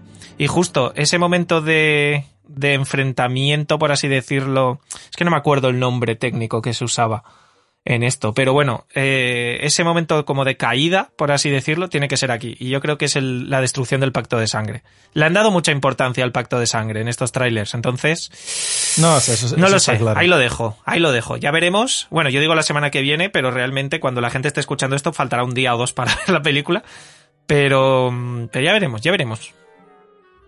Toma nota, Pablo, toma nota. Lo he tomado, he puesto aquí. Fer, final de Animales Fantásticos 3. claro, yo ahora puedo decir, no, va a ser en la cuarta. Y a lo mejor tenemos que esperar tres años para o cuatro. No, no, esperemos que no, hombre, esperemos que la cuarta salga en dos años, ya seguir lo normal. Se supone ya que la es- situación. Claro, se supone que es en el 24 y en el 26, ¿no? Cuando salían las otras partes. Bueno, no sé. Es Se que vete a supone. saber, es que ni siquiera han empezado a trabajar en el guion, que sepamos, porque no, no se ha dicho nada. Han dicho que, que todavía, o sea, David Heyman creo que fue, que dijo que todavía no se había empezado ni a plantear la cuarta película. Entonces, Puede ser que le den Me da un cosa, pero- final a esta, por si acaso. mm, no Llegaremos. ¿Llegaríamos a ese punto? Por favor, no. Yo creo que no. Yo creo que no. Yo No, creo yo- que las yo cinco películas también las van a no. hacer. Las van a hacer. Las cinco películas las van a hacer. Eso que decían Yo de no, que es sí. que la tercera, como no ha triunfado mucho la segunda. 5, Yo creo que no. 5.1 y 5.2. Buah, no, por favor. Hombre, si la sacan no, con meses de sería demasiado pues vale. cutre. A ver, es Pero cierto que la no. gente siempre dice, bueno, que es verdad que han tenido menos éxito que Harry Potter. De hecho, eh, eh, Los Crímenes de Grindelwald es la peor de todo el mundo mágico, pero que haya ganado menos no significa que no haya ganado. Es decir, que, No, no, que eso siguen ganando claro, pasta claro. gansa, lo único que menos en comparación. Pero le sigue siendo rentable, que yo sepa. A ver. Pero luego hablaremos del melón. yo creo que aquí también se han, se han visto como obligados a hacerlo, quiero decir, porque si tú estás adaptando una saga de novelas, eh, si no la adaptas completa, entre comillas, da igual, porque al final pues está la saga de novelas para terminar de contar la historia, pero aquí es que se han metido en un fregado que es como esto lo has empezado y lo terminas. Pero Claro, eso, eso no con respecto. Pero eso con respecto a la segunda. Pero no se sabe si esta va a cerrar cositas y decir Ah, hasta bueno, aquí no, o sea- trilogía, eh, que también es un número Es otra redondo. opción, sí, sí. Eh, y luego a lo mejor decir, pues mira, pues me de hacer dos películas siguiendo esto, pues igual hacemos una serie o cosas así. O dos películas sobre Voldemort entrando a También Hogwarts os digo una cosa, Que eso si es lo que hubieran decidido que fuera la última, yo creo que lo habrían anunciado. Y habrían vendido como que es la última película porque saben que eso va a atraer a gente al cine a verla. Sí. Pero creo Eso que que, dice creo que Beatriz tiene eso, mucho sentido. pero creo que eso quizá dependería de cómo vaya esta. Me refiero, darle un- una especie de final, entre comillas, como que luego la historia seguiría en Animales Fantásticos con lo de eh, Voldemort o lo que sea, pero como que a esto dar respuestas y cerrar por si acaso sale muy mal y luego deciden no seguir. Pero no que lo vendan como es el final, ni darle el final ya sí o sí. No sé. A ver, al final es todo realmente la historia de la historia de Grindelwald y Dumbledore, entre comillas, tienes fácil cerrarlo si haces, por ejemplo, lo que dice Fer de destruir el pacto de sangre. Eh, no necesitas contar mucho más porque sabes que en el año 45 ellos se enfrentan, o por lo menos si eres fan, sabes que en el año 45 ellos se enfrentan y ya está. Eh, o sea, quiero decir, tienes el dato, ¿no? Puedes tirar por otro lado, no lo sé. Bueno, No sé, no, sé, veremos, veremos. Joder, qué nervios. Quiero que sea ya el jueves para ir al Eh, preestreno, por favor. Avanzando en el tráiler, que conste que si alguien quiere comentar alguna cosa lo puede decir porque yo no he hablado de cada escena en particular, sino de cosas que me han llamado la atención. Eh, lo único que en orden, ¿vale? O sea, aquí aparece Minerva McGonagall diciendo que ha recibido noticias preocupantes. Mm, es verdad que no dice mucho más, pero vuelve a aparecer Minerva McGonagall, se ha eh, confirmado que es en el ella. cabeza de puerco. No se sabe exactamente dónde es, aparece Dumbledore de un lugar, pero puede que sea cabeza de puerco porque no es Hogwarts. Es que aparece un cartelito que pone sí, close. que pone Pues closed, probablemente sí. Y ahí me pregunto, ¿en serio van a explicar algo de por qué McGonagall está ahí o se van a hacer los Lokis? ¿Qué pasa? Ah, no, yo creo que, Que se van a más. Yo creo 100% que locos. aquí, O sea, aquí no ha pasado nada, está Minerva y ya está. O sea, no habían, que- habían contratado creo que a una actriz sueca y yo creo que es literalmente para hacerse los suecos. O sea, van a hacerse los locos. todo lo que- van a hacerse los locos, pero todo lo que puedan y más. O sea, va a ser en plan de, no, no, esta señora ya estaba aquí. ¿Sabes? No sé. De hecho, volvemos a algo que creo que ya comentamos en su momento, y es que la fecha, eh, bueno, no la fecha porque la fecha directamente nunca se ha dado, pero las referencias al nacimiento de, de McGonagall se eliminaron de los formatos digitales de los libros Companion de Pottermore eh, cuando salió en Animales Fantásticos 2. O bueno, Sí, supongo que antes, modificó el eh, pensando en, en esto, no sé en qué fecha exacta se eliminó esta referencia. ¿Qué me estás Pero yo creo que se contando? van a hacer los locos. O sea, yo creo Sí, que sí, eso ya salió locos. hace tiempo que se. Sí, sí, sí, sí. que Los se fans dijo. recuerdan. Bueno, y en esta, es así. en esta película. eh, Ah, no, los eh, fans. hay y yo otra- lo tengo en físico, lo tengo impreso. Esto Ojo está- que tiene la prueba, Pablo, ¿eh? Eh, ayer viendo un vídeo, eh, ojo que hay otra rotura de canon en, en esta película, la mantícora. Ah, bueno, no, se no se describe como la estamos más o menos intuyendo en esto, en estos Bueno, trailers. pero eso a mí, Cuidado. a mí me da un poco más, me da un poco más igual. A ver, es, está un poco más igual, ¿no? Pero yo qué sé, si Newt ha dicho que en, en Animales Fantásticos que la mantícora tiene como cuerpo de león y cola de escorpión, ahora ¿por qué parece que tiene cabeza de hormiga y cuerpo de escorpión? Eh, Pero yo no creo sé. que esa es la, man- la mantícora hija. Luego vendrá la, la tocha, que es con la que están ahí medio peleando Teseus y Que no, pero Esa- esa, esa es gigante la que digo, la tiene tocha. cara de como de hormiga gigante cuando Como de hormiga, y si te fijas. Newt la describe Y en con cara de tiene persona, melena. una especie de cara de medio de persona. Y Claro, yo creo O sea, que eso es será que- porque la, la cara a lo mejor le, se la modifican para darle un aspecto, voy a decir humanoide, eh, que no quiere decir que tenga cara de persona. ¿eh? O sea, que por lo menos quiero decir, tal y como lo, lo van a plantear yo bueno, creo en... antropomórfica. No Sí. sé, ya veremos. Que, que se dé un aire que recuerde. Pero bueno. Pero es que no Eh, recuerda. McGonagall. O sea, si paráis la escena, se ve una hormiga, te lo juro. Y la mantícora debería ser cara medio de persona león. O sea, no sé. No, no, sí, ya han sacado, ya han sacado eh, camisetas de, de animales fantásticos donde aparece lo que entendemos que es una mantícora y eso cara de persona tiene eh, cero. Pero, literal cero. Pero tiene melena, ¿sabes? No sé. It's bueno, something. pasando a otro plano del tráiler, el edificio asiático, que según Pablo dices que es Bután, ¿no? Asegurado. Y Pero, o sea, eh, de, de- estamos ya hablando cuando, cuando van, quiero decir, porque aparece aquí de por medio Nurmengar y tal, que yo quiero sacaros, eh, antes de, de meternos en el tema de los edificios asiáticos eh, que menciona Bea, aparece el supuesto Fénix eh, yendo a volar, yendo volando hacia, hacia Credence. Ah, sí, esa escena Este que Fénix aparece lo tenemos antes. en sí. varias. Lo tenemos en varias ocasiones. Y yo estoy convencidísimo de que no es un Fénix. ¿Cómo Sí, que no? siguiendo ¿Qué mi que teoría de siguiendo mi teoría de que. Credence no exacto es Pickett con po- no Eh, no pero quiero decir por ejemplo cuando lo vemos en eh, o sea y si es un Fénix ojo cuidado porque claro hay gente que diciendo Fox Fox si es un Fénix no es Fox eso lo tengo más que claro pero yo creo que no es un Fénix porque la forma que tiene de aparecer en, en los crímenes de Grindelwald parece más voy a decir un, un cuervo, un- por, por asociación a la familia esta y que se llama Corvus y no sé qué, eh, porque es un pájaro negro. Y lo que estamos viendo constantemente en los trailers, en los teasers, en los... Bueno, en los pósters no, porque aparece como un poco más esquematizado y tal. Pero es un pájaro negro, pseudo en llamas, pero no es un fénix al uso eh, tal y como lo conocemos por lo menos a través de, de Fox.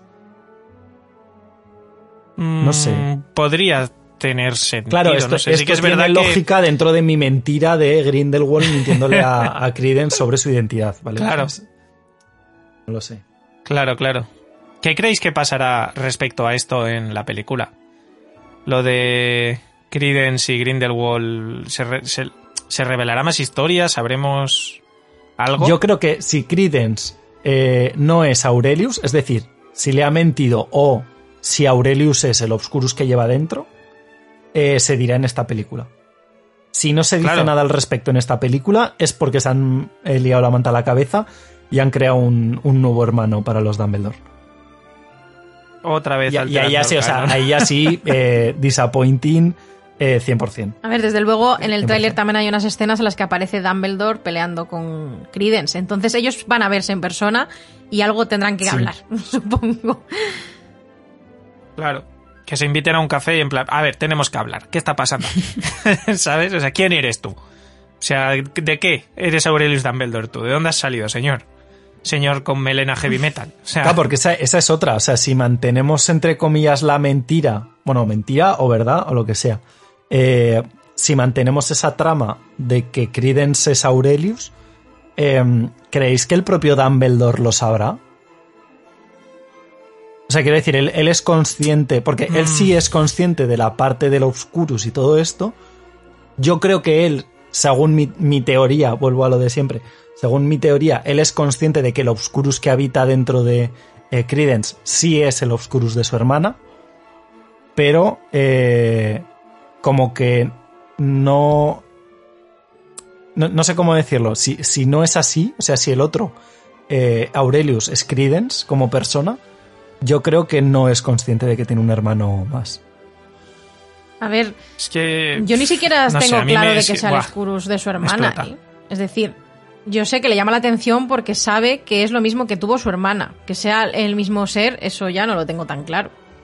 Bueno, yo esto lo digo en base a eh, pensar también que no van a estar liando todo, cada película en plan de, pues en la primera eres Credence, que eres un huérfano que no sé qué, pues en la segunda eres eh, Corvus Lestrange, pues ahora ya no eres Corvus Lestrange, Es un ahora poco eres cachondeo. Aurelius Dumbledore. Claro. Es un poco entonces, trastorno de personalidad ya. eso, es por sea, darle, es por darle un sentido a que Grindelwald le está mintiendo entre comillas, bueno, le está como dando una verdad a medias. Por darle sentido a, que no se van a liar todavía más con el tema. Eh, pero, pero no lo sé. No sé. Bueno, en, realidad es yo que no sé nada. O sea, yo estoy aquí teorizando. En esta todo. película, en esta película nos tienen que revelar todo esto porque si no, si no nos lo revelan ya en esta es como darlo por hecho y que es verdad que es hermano de Dumbledore. Si no, si no Sí, nos dicen sí, nada. porque si no, si no es una liada monumental. Claro, Pero bueno. nos tienen que decir algo. De hecho, deberían de decir algo en los primeros 20 minutos ver. de película. En el momento en el que se enfrentan ellos dos, que además, bueno, ya esto ya lo tocaremos más adelante cuando vayamos avanzando con, con el tráiler, eh, tiene eh, vistas de que hay algo, o sea, tiene que haber algún tipo de conversación, algún tipo de revelación en, en una escena determinada. Pero bueno, luego lo, lo mencionamos. ¿Qué decías del eh, edificio asiático y de, de Bután? Vale, es que, Bea? a ver, es verdad que sale un, una- un plano aéreo de Nurmbergan. No sé si queréis centrarnos ya en Nurmbergan y luego hablar de lo otro, por no mezclar. No lo sé, yo es que creo que Nurmberg va a ser un poco simplemente como centro operativo, que de hecho esto lo voy a vincular a lo que dices del, del edificio asiático, porque la sensación que a mí me da, como realmente el edificio asiático este parece que va vinculado a un personaje que tampoco se le ha dado mucha importancia, pero que siempre está ahí eh, presente, que es la Vicencia Santos, esta de... eh, que, que aparece en las manifestaciones estas con las pancartas y tal. Eh, que por cierto, ha salido, que es que me encanta, ha salido un, un tapecoaz, así como un celito, con varitas de todos los personajes. Que yo como tapecoaz no lo veo porque me parece una chorrada. Pero aparece un tal Liu Tao eh, y la tal Vicencia Santos estas que parece ser que van a ser como opuestos políticos. Y a mí me parece muy inteligente lo que creo que van a hacer porque me da la sensación de ese Grindelwald más eh, eh, como el, el meme este, ¿no? De, Buah, y encima táctico, ¿no? Pues es Grindelwald y encima táctico. Eh, que yo creo que lo van a poner como una especie de mente pensante que va buscando nexos políticos en distintos territorios para poder hacerse con el manejo de, de un poco toda la, la influencia social en, en el mundo mágico. No sé si es la Vincencia Santos esta o el, o el tal Liu no sé qué, a quien Liu va Tao. buscando, Liu Tao, pero, pero es- si es ese planteamiento a mí me mola. Que por eso creo que en este caso van a tirar por el tema de India, aunque entiendo que la Vicencia Santos está por el apellido. Es un poco lo que se nos prometía de... Ah, no, ahora acabo de entenderlo. Claro, porque se nos prometió que iba a haber escenas como en Brasil. A ver, es que aquí Igual- se ha confirmado ah. que Vicencia Santos es la presidenta, ¿no? De, de Brasil, del mundo mágico brasileño. Ahora, pero acabo de, entender, acabo de entender qué es lo que pinta ahí en todo esto. Lo- he tenido una iluminación ahora ilústranos. mismo. Pero bueno, si lo estuvimos ayer viendo, Fer, ¿no? Que supuestamente ahí están votando Sí. por el nuevo mm, director de la Confederación Eh, Internacional de Magos. Ah, eso iba a llegar. Ay, Sí, pues eso, eso, no me había fijado eso. yo. He tenido una iluminación y era lo mismo. Vale, pues ya está. La Confede- Confederación de Magos Internacional. Claro. Y- Que por eso estará la campana esta que pone eh, la inscripción esta del de la Confederación. Claro, tiene Claro, sentido. y, tan- Tiene y Grindelwald, Vicencia y el Liu son los candidatos. Y cuando tiran Y las... Vogel. ¿Quién? Anthony Vogel, el otro. El otro. Mata Ah, al sí, otro. el otro señor, sí. ¿Quién es el otro? Hay un señor aleatorio por ahí. Bueno, pues se supone que cuando lanzan los hechizos, las personas que están allí presentes es que están votando. Eh, toda esta información, Fumata muchas de ellas no sé, o sea, sé que está en internet, pero no sé cuál es la fuente oficial de dónde ha salido todo esto. Pero el caso es que está ahí. Creo que del propio yo creo que sale del propio argumento de la película o algo así, ¿eh? Se mencionaba lo del ¿cómo lo ponían en inglés? ICW, International Congress Wizard o IWC o algo así, que me suena que era. Algo de eso salía mencionado en fuentes oficiales, creo. Es que no lo he revisado, pero sí me suena algo de tipo el argumento este que te venden en la película. Se decía que, que Grindelwald se presentaba a jefe del Congreso Mágico Internacional con Vicencia Santos, Liu Tao y Anthony Vogel. No sé, el tipo Parlamento Europeo, yo qué sé, algo de eso. pero mundial, no sé. Es que no conocemos tampoco mucho de eso, no, no sé si se menciona en algún momento en temas del ministerio o algo se menciona, no lo sé, es que ahora estoy confuso, estoy tan confuso que me hiero a mí mismo. Bueno, pues de eso trata esa escena en ese momento. Claro, ¿y ¿Quién hasta, ganará? hasta qué punto creéis que le van a dar eh, chicha a- al tema político? O sea, quiero decir, porque entiendo que a nivel argumental no va a ser lo más interesante, a lo mejor para la gente en general. Pero, no sé, o sea, quiero decir, si lo van a centrar por lo menos eh, parte de la trama que con todo esto, que entiendo que, por ejemplo, el tema de la campana y que se trasladen y todo esto va a tener relación, eh, mínimo importancia va a tener. Que de hecho estoy viendo la escena que está diciendo Bea y tiene sentido, porque las votaciones que hay, además de que se ven tres banderolas, eh, que la amarilla entiendo que será la de la eh, Vicencia Santos y la, y la otra es la del Liu Tao, eh, la mayoría de gente vota a Grindelwald. Ya os lo voy adelantando, ¿eh? Os spoileo las votaciones y, y las elecciones. Sí, eso se ve, eso se ve en el tráiler que hay mucho Y de verde. aquí podemos volver a tratar, que ya lo, lo hablamos en algún momento, ¿no? Lo del símbolo de las reliquias de la muerte, que Grindelwald se ha apropiado Sí. de ellas para crear su propia simbología. Y es curioso. Con la doble G, Como Gellert Grindelwald. muy, muy a lo nazi también. Sí, un poquito.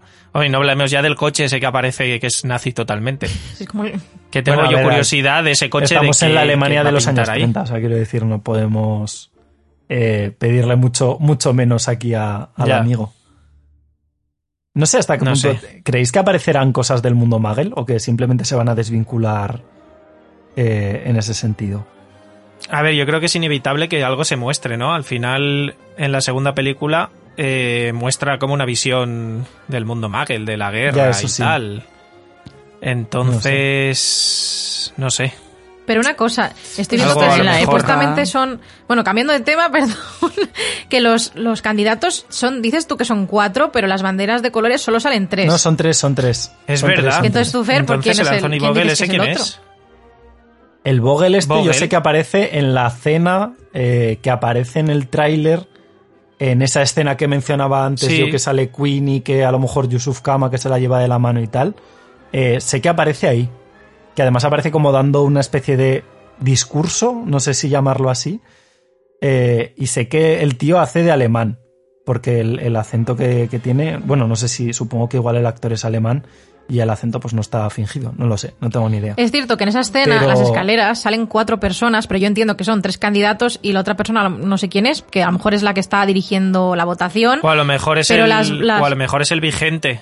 También puede ser. El vigente jefe Las también puede banderas ser. que salen al fondo, sale una amarilla, una roja y una verde, y si os fijáis, en el tráiler hay un momento que esas banderas se vuelven todas verdes, y verdes es el color con el que están votando a Grindelwald. De Grindelwald. Chan, chan, chan. Uy, uy, uy, uy, uy. Pasa Como muy rápido en la meme. escena, pero de ¡Ay, repente salen las banderas y se están cambiando de color a verde. Han hecho aquí un Hogwarts. eh, Y además parece ser que sale el símbolo de Grindelwald también. Estoy mirando eh, y claro, tiene sentido. Eh, hay que tener en cuenta que esto también habrá que ver qué, qué sucede con esto, porque recordemos que uno de los 800 títulos de Albus Dumbledore es jefe supremo de la Confederación Internacional de Magos, eh, que en inglés es The Supreme Magwump, que suena como a criatura mágica rara. Sí. Eh, el, el título de este señor, eh, que es el ministro Anton Vogel, es decir, entendemos que ministro de, de Alemania, eh, del, del ministerio, creo que se llama el Ministerio para la Magia en, en alemán. Es el, el- el líder supremo del- de la Confederación Internacional. O sea que igual el cuarto sí es él como persona que cede su cargo a- a las- al siguiente candidato. En este caso, pues entiendo que será Grindelwald, por lo que aparentemente vemos en los trailers. No lo sé. Bueno, veremos, veremos. Veremos si nos lo han spoileado ya en el tráiler. Pero bueno, siguiendo con el tráiler, hay un momento que a mí me inquieta, porque esta es parte de las cosas que a mí me, me hacen un poco también dudar de mi, mi teoría de que Yusuf Kama sea Tina. Porque vemos a... a- claro. Vemos a, a- No, no, yo, pero vamos, ya lo he dicho antes, este es mi, mi hipogrifo y de aquí no me bajo. Eh, tenemos a, a Grindelwald sacándole recuerdos a Yusuf Kama, que a lo mejor también por aquí va todo vinculado con, con esto que veíamos en la presentación del, eh, del tráiler eh, con, con Dumbledore. No sé si a lo mejor está como haciendo un ejército de gente sin, sin recuerdos. ¿Podría ser? Hostia. Mm, puede no ser por pensado, lo de pero- por el momento Mm. este de la varita, ¿no? Que se ve la imagen. Claro. No sé. A lo mejor me- es un arma que utiliza para eh, que los para que le sigan. En plan, mira, te quito todo esto que piensas y sígueme a mí. ¿Tiene relación, esto, ¿tiene relación esto también con la varita de Sauco? Porque esa es la única que hemos visto quitar recuerdos, como tal. Bueno, en realidad no, porque luego tenemos a. a. a Slughorn. Snape. Bueno, Bueno, y Snape. Snape. ah, que los lanza por, que los suelta en lágrimas. Como un fucker. No lo sé. No sé, no, yo no creo que tenga nada que ver, ¿eh? Mm. Ahí la varita de Sauco está porque en ese momento la tiene Grindelwald hasta que la coge Dumbledore. No sé. Bueno, se- seguimos No sé. avanzando con... Dale, dale. Después de esto aparece Credence destruyendo edificios en, formo- en formato Oscurus y lucha con Albus. No sé si es en esta escena o en una que se ve después que hay otro punto importante y es el tema del Yo entiendo que será la desiluminador que se ve que se utiliza para otra cosa que es como crear una especie de realidad paralela o crear un mundo alternativo, algo raro hay ahí. Y sabemos que Dumbledore es el creador de ese artilugio y a saber qué más puede hacer. No sé qué pensáis que ocurre en ese momento, pero algo ocurre. A mí me raya mucho porque en parte me ha llevado a pensar que es eh, algo similar, esto ya es paranoia total, ¿eh? o sea, está 0% de, de accurate en esta hipótesis. Eh, me ha llevado no sé por qué a pensar que es algo similar a lo que puede suceder en la cabeza de Harry en el Ministerio de Magia eh, al final cuando oye a Voldemort en su cabeza, ¿no? O sea, es como están allí en formato físico, pero hay como un plano superior en el que están como, no sé, como una especie de, de experiencia astral. Poco rollo Doctor Extraño cuando hace así y le sale ahí el, el, el- el- la persona, el, ¿cómo se llama? El plano astral del pecho. Pues un poco similar. No lo sé, a mí eso sí que me raya, yo creo que sí que es la misma escena.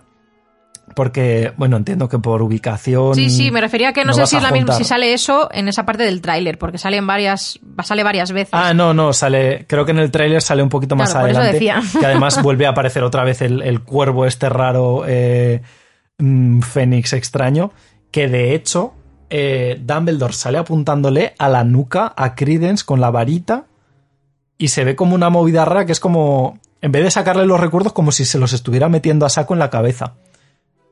No lo sé. Es una, una escena un poco extraña. Mm, Tengo mucha curiosidad por saber qué es lo que va a salir ahí.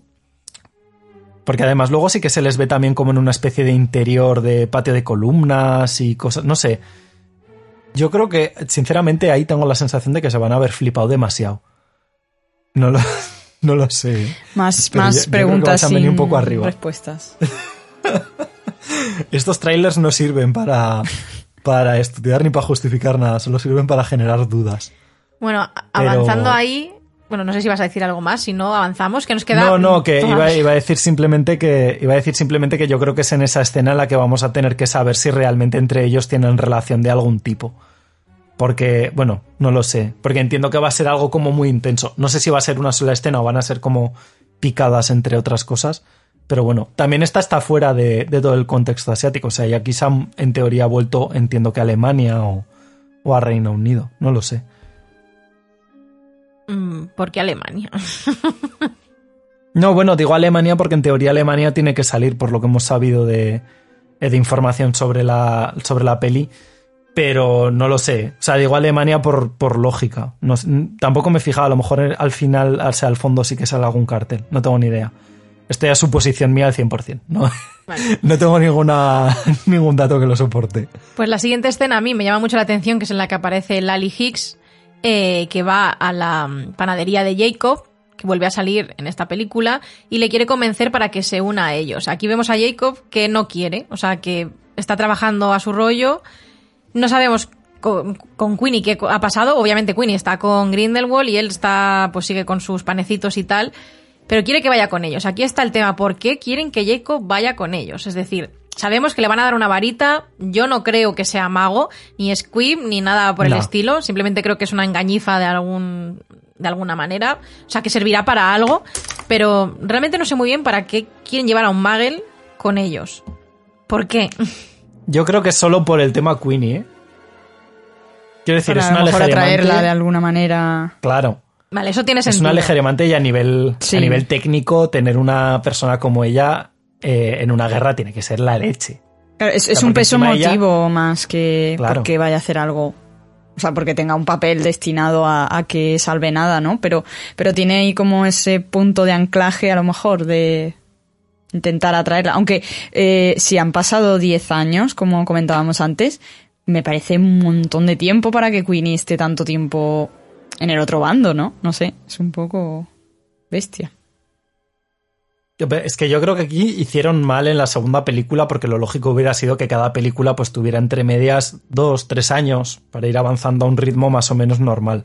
Pero de la primera a la segunda pasan seis meses y entonces claro, yo creo que aquí ya les ha pillado un poco el toro. En plan de, bueno, si queremos meter el enfrentamiento del año 45 hay que ir aligerando un poco el tema que, que si no, no, Sí. no llegamos.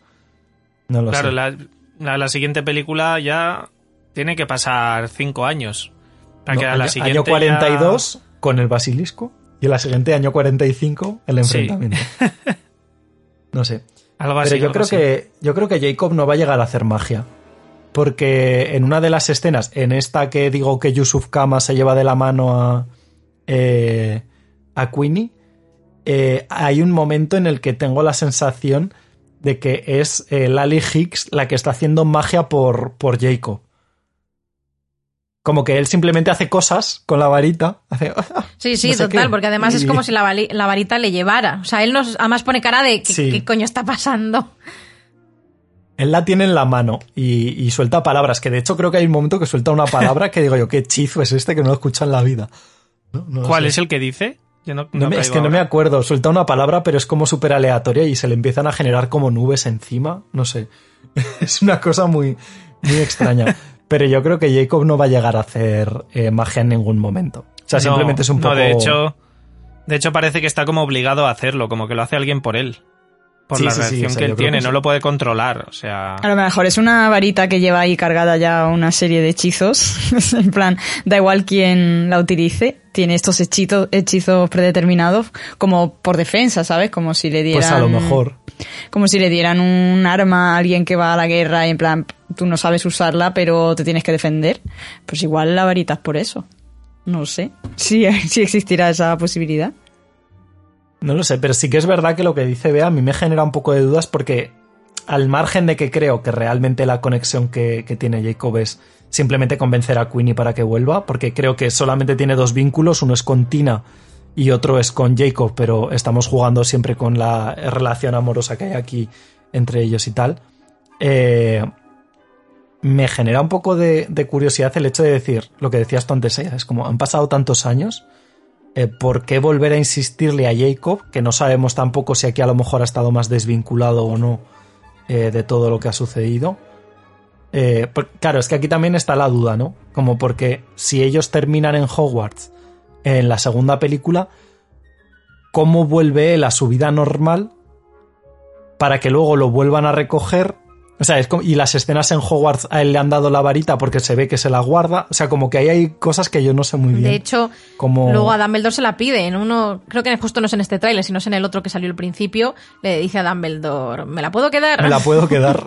o sea, él la va a utilizar de alguna manera como para, para que le parezca útil quedársela. Y que luego además sí. en, en, el tráiler ese también aparece Jacob en Hogwarts hablando con unos alumnos y le, le, preguntan de dónde la han sacado. O sea, ellos saben que él debe ser Magel o algo porque se extrañan de que tenga una varita. Y él dice, me la regaló Papá Noel. o sea, ¿what? Sí. a saber. A saber lo que nos van a contar con la varita de Jacob. Va a salir réplica, ¿verdad? Eh, sí.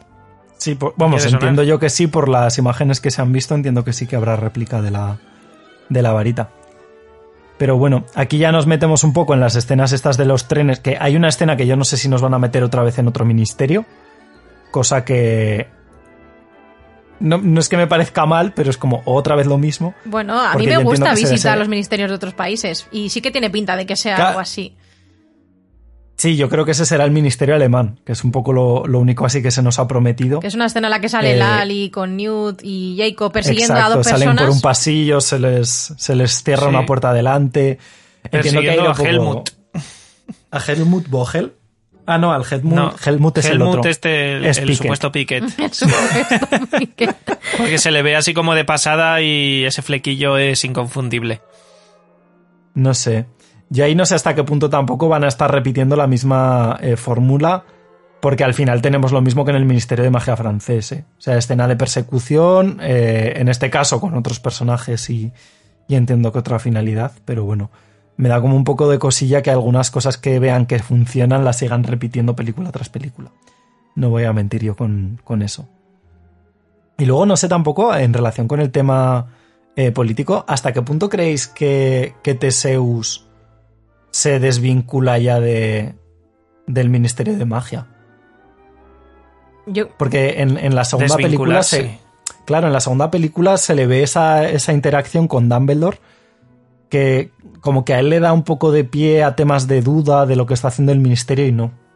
A ver, obviamente si se ha unido al equipo loser, Newt, Jacob, etcétera, es porque mm, se ha separado de alguna manera del ministerio, porque la gente no ha, el ministerio no apoya a Newt lo que está haciendo por su cuenta, siguiendo las órdenes no, no, de Dumbledore. claro. Entonces yo creo que TSU se ha dado cuenta de que tiene que apoyarle y yo creo que está desvinculado totalmente.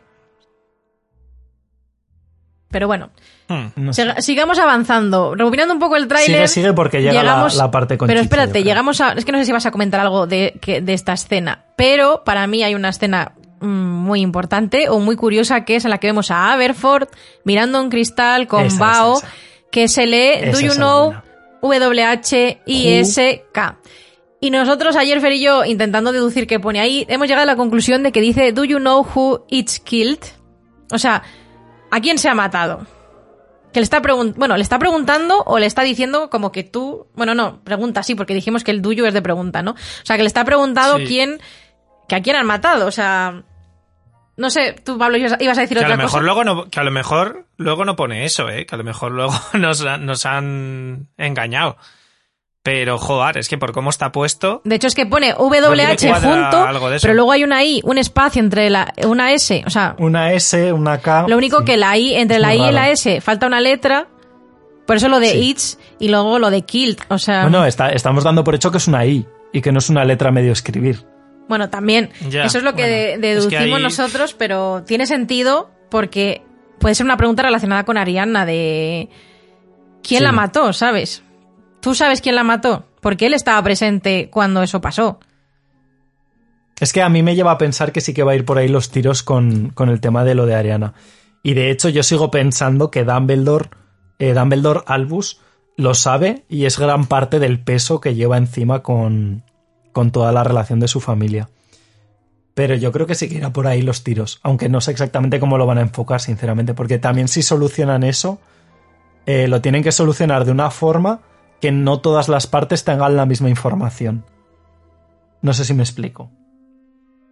Hmm. Quiero decir, porque si, si los tres saben exactamente, los tres hablo por Aberforth, Albus y, y Grindelwald. Si los tres lo saben, eh, creo que pierde parte de la gracia. Claro, yo creo que Entonces, no, yo los- creo que no sí lo tienen claro. Siempre se ha dicho como que no se vio y es probable que Dumbledore lo sepa o cree que lo sabe, porque a lo mejor tampoco está seguro del todo. De todos modos, aquí me- me- la, mi duda es esa frase que aparece en un cristal eh, como con Bao, ¿quién lo ha puesto? ¿Qué es eso? Porque No lo está sé, mirando Aberforth, pero, pero ¿quién le está mandando ese mensaje? ¿Quién esa pregunta? ¿Por qué no está completa? Yo me pregunto, ¿no está completa para que los fans divaguemos o se está escribiendo? Yo creo que se terminará, se terminará por escribir, lo único que no lo han puesto completo para que precisamente estemos haciendo lo que estamos haciendo ahora, que es Claro. intentar deducir qué, qué pone. Que yo estoy casi segura que pone esa frase. Pero bueno, podría ser si que la no. K, ojo, veremos, y- veremos. Ojo, y si la K Sí. no es de Kill y es de Kendra, Do you know who is Kendra? Eh. ¿Qué? do you ¿Sabes quién es tu madre? Do you know algo de Kendra? Lo que pasa es que lo que vio Fer también ahí es que entre la I y la S hay un espacio. Como que Hay no parece que ponga sí, sí. is, pone Ahí its. falta letra. Claro. Podría cuadrar, no sé. Ya verás, luego no pondrá nada de eso. y Estamos dando por hecho que. WH es de Who, ¿sabes?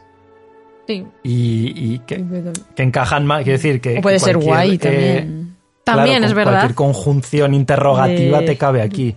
Un why, un what, un... Está claro que which, algo quieren, no sé. algo quieren resolver y puede que sea algo, algo importante. Por eso está ahí mm, a medio hacer la escena. Pero no sé. Bueno, es verdad que hemos dicho who, pero es cierto que podría caber otra Claro, es cosa que cabe cualquier conjunción interrogativa, es que es una locura. Claro. Y luego yo me esta, esta me, me obsesionó un poco, por eso sabía que te ibas a detener aquí. Eh, y lo he ido pasando fotograma a fotograma y no tengo la sensación de que se esté escribiendo nada. No, eso es una marvelada. Nos han ocultado información en el tráiler, nos han engañado. Ya, podría ser Estoy también. ¿eh? segurísimo, estoy segurísimo al 100% de eso. Ha sido como, mira, vamos a ponerte, aquí hay tres Spider-Man, pero realmente te vamos a poner uno. y, Lo han borrado. y hay detalles que te lo... Claro, en Marvel lo han hecho un montón en los trailers, con Sí, Thor, sí. con Thanos, con muchas cosas. Entonces, yo creo que aquí han dicho, vamos a Bueno. dejarles con el culo torcido a esta gente y vamos a darles algo de lo que pensar. No lo sé, a lo mejor. Bueno, es que yo en parte pienso que no, ¿eh? porque eso, no sé, Warner yo creo que de momento no ha jugado tanto con eso, pero bueno. es que un momento porque uy uy uy, es, que estoy viendo el tráiler de más cerca porque ayer lo vimos en la tele grande. Uy, uy, uy, uy, uy, a ver, a ver, a ver. Espérate, si lo acerco un poco más. Espera, que es que se me va el plano. Do you know? El W- WH sigue ahí. Y la I y la S se ve un palito. Pero es que, os- madre sí. mía, lo de Kendra, a ver si va a ser verdad que pone K y se ve como una E. Es que hay como una E, ¿verdad? Al Ah. lado. Por eso lo pienso, por eso lo pienso. Espérate, os voy a mandar una captura. es que esto no me había fijado desde tan cerca. Y entre la I y la S, pues sí que podría ser algo más, porque hay como un espacio. Pero es que incluso en la K, al lado de la K antes, hay como otra, como otro palito. Que eso no sé si, no sé bueno, por qué. bueno. Pero lo de la S hipótesis ve. de la muerte. Hipótesis de, hipótesis de la muerte. El que está escribiendo esto es, según mi teoría de que Aurelius es el Obscurus de Ariana, eh, está, es Aurelius el que lo está escribiendo. Porque, claro, porque Madre cuando. Se cuando Ariana, mano. eh, cuando Ariana eh, muere en, en una, vamos a llamarlo, explosión del Obscurus, Kendra muere. O sea, realmente Kendra muere a manos de. Bueno, a manos. eh, muere por, por la, el tema de su hija. Uy, uy, uy, uy, uy, uy, uy. Pero... Fer se ha rayado. En serio, es que ahora me retracto totalmente porque es que la E se ve mucho más flojita, pero sí que se ve una es E. verdad. Sí, hay algo ahí. Pero se ve como I, K, I. O sea que podría haber- viene algo antes de la K y algo después de la K. No sé, igual hay mierda en el Es espejo, eh, Claro que-. También puede ser que sea Es un mierda manchurrón. el espejo, Y también claro. podría ser que entre la I y la S de Liz a lo mejor no hubiera nada y simplemente esté mm, separa- o sea, dibujado más separado, pero es cierto que si vemos la estructura del Do You Know, las letras están muy juntas. Pero es verdad que pone que, no, y entonces a lo mejor no tiene que ver con Kilt, que es la idea que teníamos. Madre mía. Esto Bueno. estoy súper intrigada. que la gente nos deje sus hipótesis, ah, por favor, antes de ver la película. O sea, quiero decir, aquí Claro, ya, eh, sed honestos No y dejadnos qué, qué pensáis que pone aquí en este punto del, del tráiler. Vamos a seguir para adelante porque si no, no, no termina aquí la cosa. ¿Dónde nos quieres llevar ahora, Pues- Bea? Porque sí que es cierto que este tráiler tiene muchas escenas que tampoco aportan demasiado. Sí, o que se repiten. Por eso yo creo que más o menos yo he ido Sí. apuntando las que veo que aportan algo. Eh, yo la que tengo siguiente es una frase en la que aparece Banti que dice, nadie lo sabe todo, ni siquiera tú. Y es, se lo está diciendo a Newt. Y pienso que puede que sea una frase eh, que se refiera a que nadie sabe toda la verdad sobre Dumbledore. Porque... Ah, yo creo que se lo dice porque ella está enamorada de él ah, y él no se da cuenta. Bueno, no sé si aquí hablarán de eso, pero nadie lo sabe todo, ni siquiera tú. Además, me recuerda mucho a, a la conversación también que tiene Aberford y Harry en, en Harry Potter, en que Aberford le pregunta a Harry, ¿pero tú sabías que tenía una hermana? ¿Te habló alguna vez de mí? Es como, mm, no sabes todo sobre Dumbledore. Hay muchas cosas que nunca te ha contado. Ya. Y aquí me, me- me recuerda un poco a eso, que no sé si está, si está hablando de Dumbledore porque no se especifica, pero en mi cabeza vuela. Pero bueno, tampoco hay mucha importancia, esto simplemente quería mencionarlo, pero más allá, esto que sí que me parece muy relevante es Dumbledore cogiendo una snitch dorada. ¿Qué dices? ¿Por qué Eh, está cogiendo una snitch dorada? He aquí mi teoría, ¿vale? Y es que sabemos por Harry Potter que eh, Dumbledore utiliza la snitch para guardar la piedra de la resurrección y luego se la entrega a Harry y como además solamente puede abrirla él con lo de la memoria táctil y tal, pues aquí tengo una idea de que quizás tenga ahí guardado el pacto de sangre para que nadie se lo pueda robar. Puede que sea otra cosa, pero pienso que sería un buen sitio para guardarlo. Y que lo utilice con el tema de la memoria táctica para que... O sea, táctica. bueno, sí, no sé. La memoria de, de- con el tacto. eh, para que solo la pueda, lo pueda manejar Sí, él. es una manera de, mira, a Grindelwald se lo han ser. robado, entonces, pues para que no se lo roben, que puede que no sea eso, ¿eh? Pero pienso que Claro. puede haberlo guardado ahí. Podría ser. No me disgusta la idea. Yo en parte pienso que simplemente es algo rollo un poco fanservice, ¿eh? En plan de... Con la entre la teoría esta que dice que Dumbledore es el buscador más joven eh, del último siglo antes de, de Harry eh, y el tema de que le dé la snitch y tal. No sé por qué yo creo que va a ser un poco más rollo fanservice extraño y como para darnos a entender que Dumbledore está joven, ¿no? Está a modo buscador todavía. Bueno, de hecho, no lo hemos comentado, No sé. pero al principio del tráiler aparece un plano con un buscador, Un buscador, bueno, un buscador, alguien de Gryffindor en Sí, escoba, pero sale la snitch volando. Entonces, esa teoría, a ver, pues bueno, es una teoría, pero en los libros de Harry Potter no hay ninguna referencia a que Dumbledore haya jugado en el equipo de Quidditch, ¿no? No, no, como tal no. Lo que pasa es que entre sacan cosas de cuando él va volando en el sexto libro, cuando cogen las escobas para ir a Hogsmeade, en fin. Unas movidas un poco raras. No es que tenga tampoco mucho más, eh, mucho más sentido ni mucha más lógica. No vamos a engañar a nadie. Bueno, pero podría ser, es decir, Mm, Bueno, a saber. me pone un poco nerviosa que si- todos a los ver, que es una protagonistas... cosa que no cambia nada en realidad. que digo, me pone un poco nerviosa que todos los que son protagonistas de Harry Potter parece que tienen que jugar al Quidditch cuando realmente juega súper poca gente en comparación con los alumnos. Pues, y encima buscadores, ya estamos con la obsesión que hay con los buscadores. Pero bueno, Pero yo creo que eso también es eh, lo que tú dices, Bea. Yo creo que algo va a tener esa snitch eh, y lo van a utilizar como mensajería, ¿no? o algo así. Pero, pero sí, tendría sentido también eso. vale. Pero bueno, metiéndonos en la, en la chicha, yo creo que la siguiente escena que realmente nos aparta- aporta algo es ese encuentro entre, entre Grindelwald y Dumbledore. Eh, que volvemos a tener una escena, no sé si decir similar a la que comentábamos antes, que la tenemos más tarde en el tráiler, entre Credence y, Dumbledore. Porque al final, bueno, aparece Dumbledore ahí como hablando con, con Grindelwald con dos frases, creo que se sueltan, y luego se prende todo en llamas, ¿no? O sea, yo entiendo que esto, que de hecho en, esa, en ese punto concreto, creo que ya ni siquiera está Grindelwald, eh, entiendo que esto es como otro plano astral, ¿no? O sea, es como Tiene Hay- que ser una especie de recuerdo o algo. Yo creo. no sé. recuerdo. Ah, podría ser. a No lo sé, mejor un o.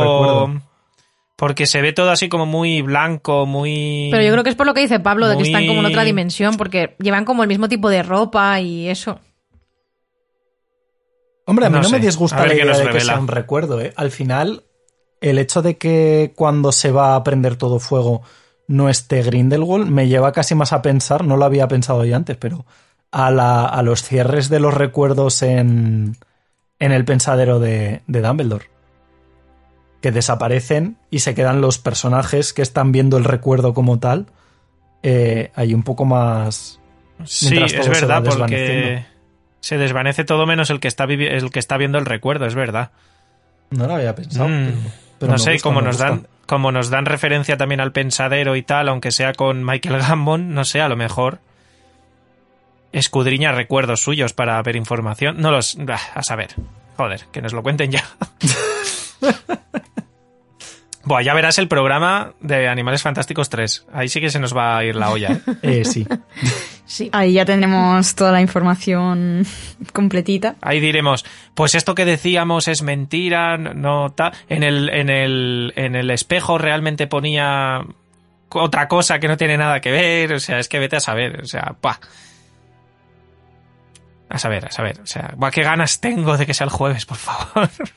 Dale, vea. A ver, ¿qué más cosas tengo por aquí? Bueno, esto ya lo vimos. Bueno, que esto, Fer, a lo mejor lo podías contar, porque es una escena eh, de esta que aparece una especie de reunión, donde apare- cuando aparece el coche de- nazi este de Grindelwald y que hay una marabunta de gente que Sí. tienen. que están ahí como una especie de reunión. Di, Fer, lo que miraste, lo de los kanjis asiáticos, chinos. Bueno, Ah, sí, es verdad. El, plano este que sale, que sale en pancartas con, con caracteres chinos, eh, cogí el, el traductor, o sea, bueno, la cámara del iPhone lo que hace ahora es te detecta el texto, sea el idioma que sea, y, y te copia ese texto, entonces tú lo puedes traducir. Eh, y según lo que pilló mi cámara, en esos carteles lo que pudo entender es, o sea, en, en varias líneas pone país enfermo, rama mágica, soporte legal y luego Huay Ruzao, que no sé muy bien a qué se refiere, pero son como, como nombres propios porque me salía en mayúscula directamente. Pero lo de país enfermo, rama mágica, soporte legal, ya no lo veo tanto. Pero esas dos primeras líneas, no sé, país enfermo, ¿sabes? Muggles, eh, rama mágica, podría ser una varita, eh, no sé, pero bueno, algo, algo tradujo, o sea, algo hay ahí, algo pone.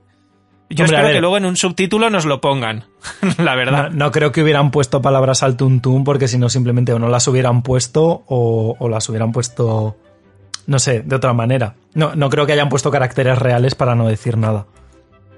No sé, algo, algo dirá, pero yo creo que es eso, será el típico subtítulo que aparece que pone, pues pone esto y esto y ya está.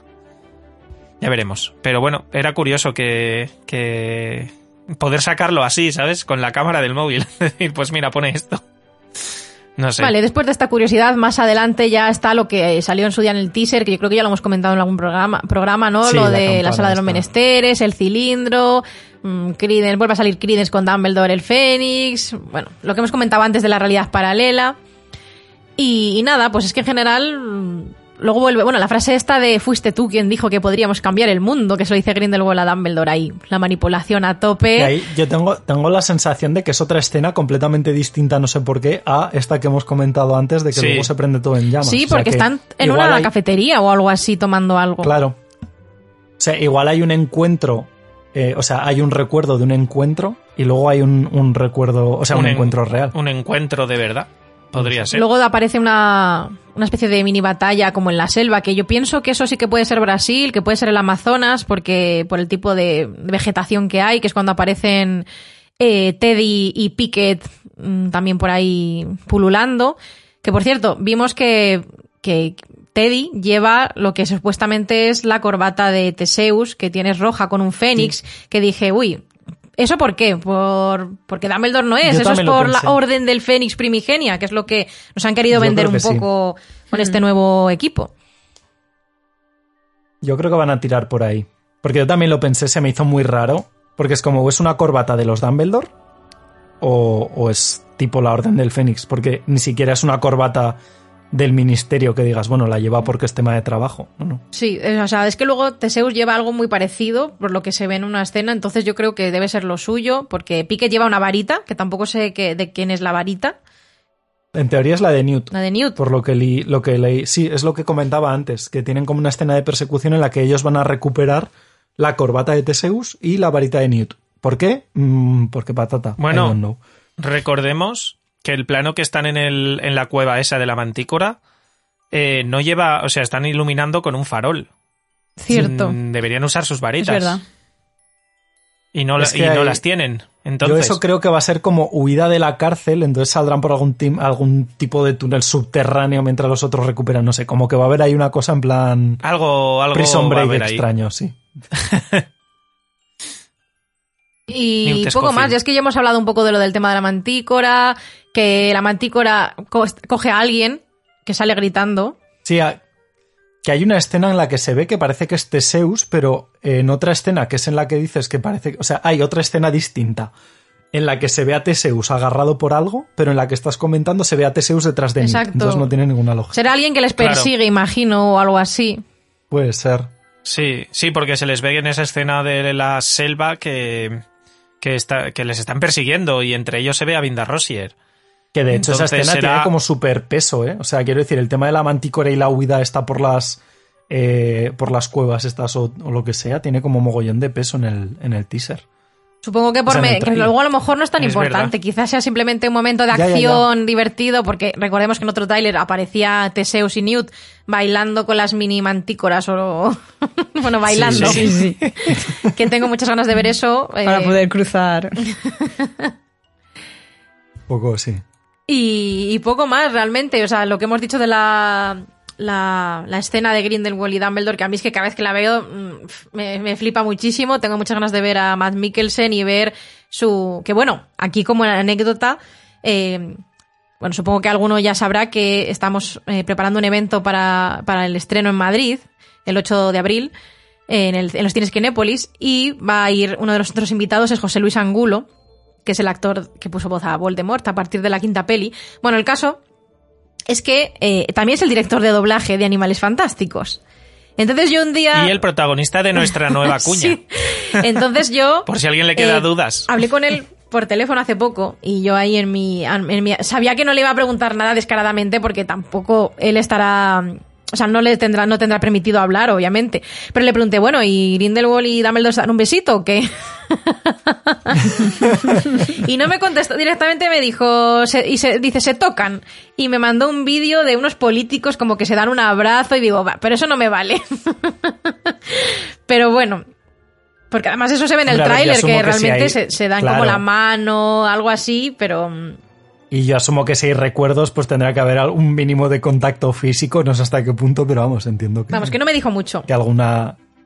Pero yo lo que quiero ver es que no sabemos si va a haber recuerdos o no. Y a mí es que me encantaría verles a ellos de, de más jóvenes y... Ay, es que eso me tiene loca. Es que yo creo que el problema, además, con este segundo tráiler es que nos han dado como mucha escena de, de acción que, sinceramente, creo que la más interesante que puede haber es esta en la que sale, creo que es eh, Newt haciendo como una especie de escudo y entonces eh, alguien que aparentemente puede ser Credence, no lo sé, aparece como rajando su escudo así con la varita y tal. No lo sé, una, una cosa un poco rara. Pero hay como el último tercio del tráiler son escenas de persecución, de acción, de piu piu con las varitas, de eh, saltan los libros por el aire, no sé, es, es como una cosa un poco eh, frenética y, y a Bueno, nivel de información tampoco ofrecen mucho más. Ya. Se Sí. ven Bladgers en esa escena. En la de la, la maletilla esa En la, que de se lo- abre. en la de los maletillos, las maletines estos que tienen libros que de repente salta todo Ay, por no los me he aires. fijado, me he fijado en los Se libros ven- porque se ven estoy mirando Bladgers. los diseños, Dumbledore lleva las Snitch, Bladgers voladoras... mm, chan, Se ha llevado hay un todo, set de jugar a Quidditch. Se ha llevado todo Quidditch Sí, con sí. él para, para que le Ahí hay ayude. una maleta de Quidditch. Pero es, es verdad que Sí, este, la este Quaffle. tipo de tráileres que suelen, suelen ser mucho de acción, de alguna píldora por ahí de que te haga dudar. Y, y por lo demás es todo acción, acción a saco. Eso sí, a mí me mola mucho la intervención de Lali Hicks cuando están en, entiendo que Bután, y tiran los, las bolas de cristal por el suelo y le hace a un señor ¡pa! y lo estampa contra una pared y se queda el señor así muñeco metido dentro. Ah, sí. Es verdad. Eso, eso está muy guay. Me parece súper, súper tocho. O yo tengo miedo sé, de que la película sea muy de acción y que se olviden un poco de la trama más profunda que puede. O sea, de que, de que dé más explicaciones sobre los personajes, más desarrollo. Que es cierto que el tráiler es muy de eso, muy de acción. Y espero que, obviamente, o sea, entiendo que un tráiler tiene que llamarte la atención, pero tengo como miedo un poco Sí. en ese sentido. Yo a mí lo que me da miedo es eh, un poco más a nivel general, que creo que en parte la eh, lo- el problema que tuvo la segunda, yo creo que vino un poco de, de todo esto, que es que la trama, en su, eh, un poco como pantomima full, ¿no? En su cabeza sonaba espectacular. Eh, que la trama la hayan estirado más de lo que en realidad de de sí y nos estemos encontrando con películas con mucho relleno que a lo mejor en vez de en cinco las podrían haber contado en tres o en cuatro eh, simplemente por alargar o películas un poquito más cortas, vaya.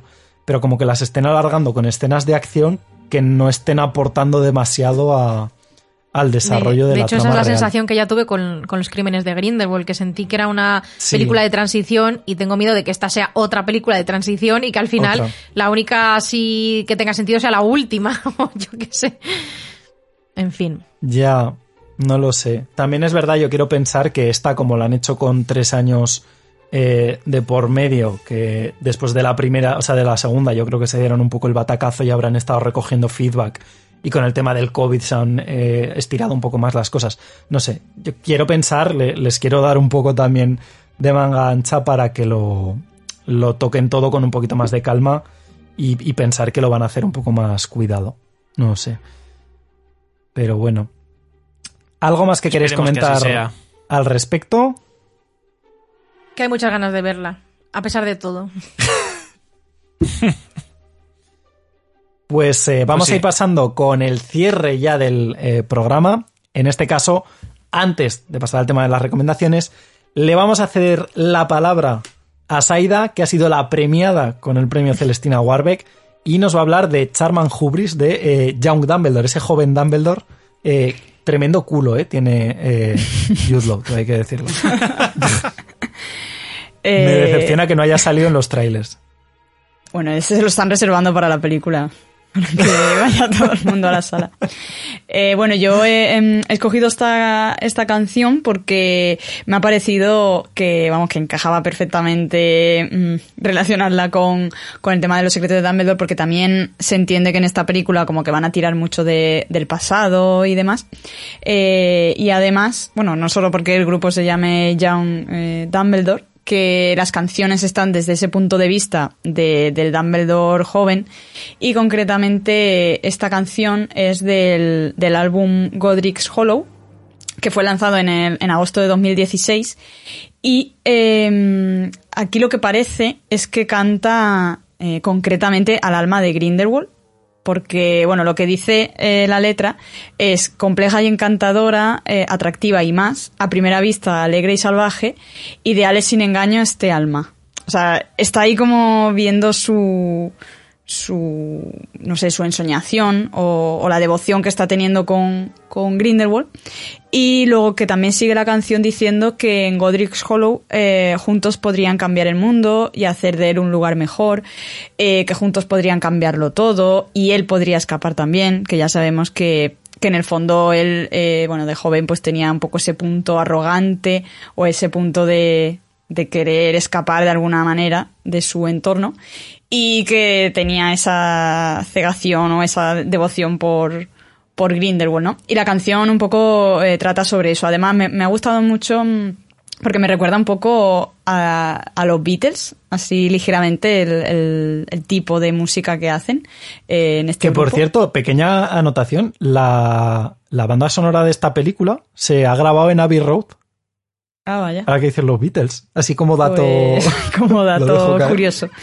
Pues nada, eso me ha parecido una, una canción que encajaba muy bien con justamente pues eh, de lo que va eh, la película en sí.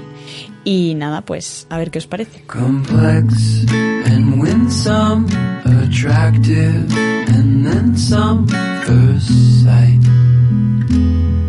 Both merry and wild, ideals without guile is so.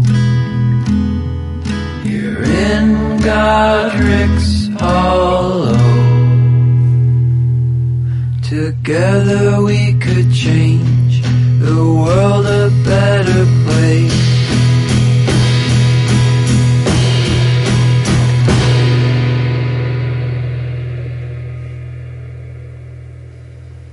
Such good intentions spelled but a means to honest.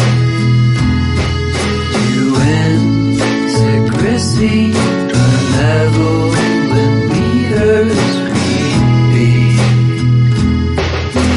Oh, how that smile shines. Together we could change, I could escape.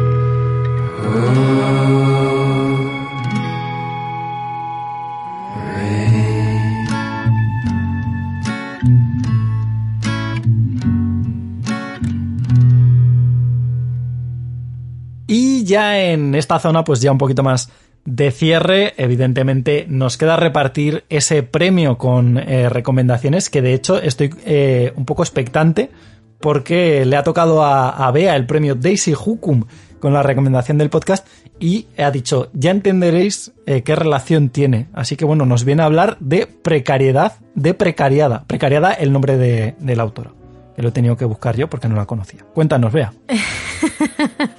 Pues sí, diréis, ¿qué tiene que ver? Pues tiene algo que ver porque, bueno, Precariada, eh, que es compañera mía, tengo el placer de conocerla en persona.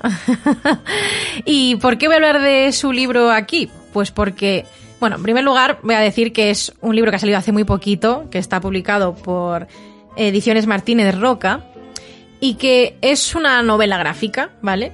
Y plantea la vida como un juego en el que tienes que pasarte pantallas, las pantallas de todas relacionadas con la precariedad que vivimos hoy en día, la precariedad laboral, sentimental, sexual, mental, etcétera.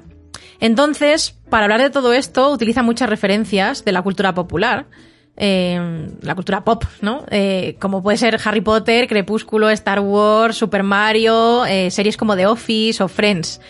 Y claro, pues habla de Harry Potter. De hecho, hace varias eh, referencias. Una, por ejemplo, al sombrero seleccionador, a los dementores. En- Hay un momento dado en el que habla de las gafas del feminismo que físicamente se parecen mucho a las gafas que utiliza Luna Lovegood. No le he preguntado si se basó en ellas, pero se lo tengo que preguntar.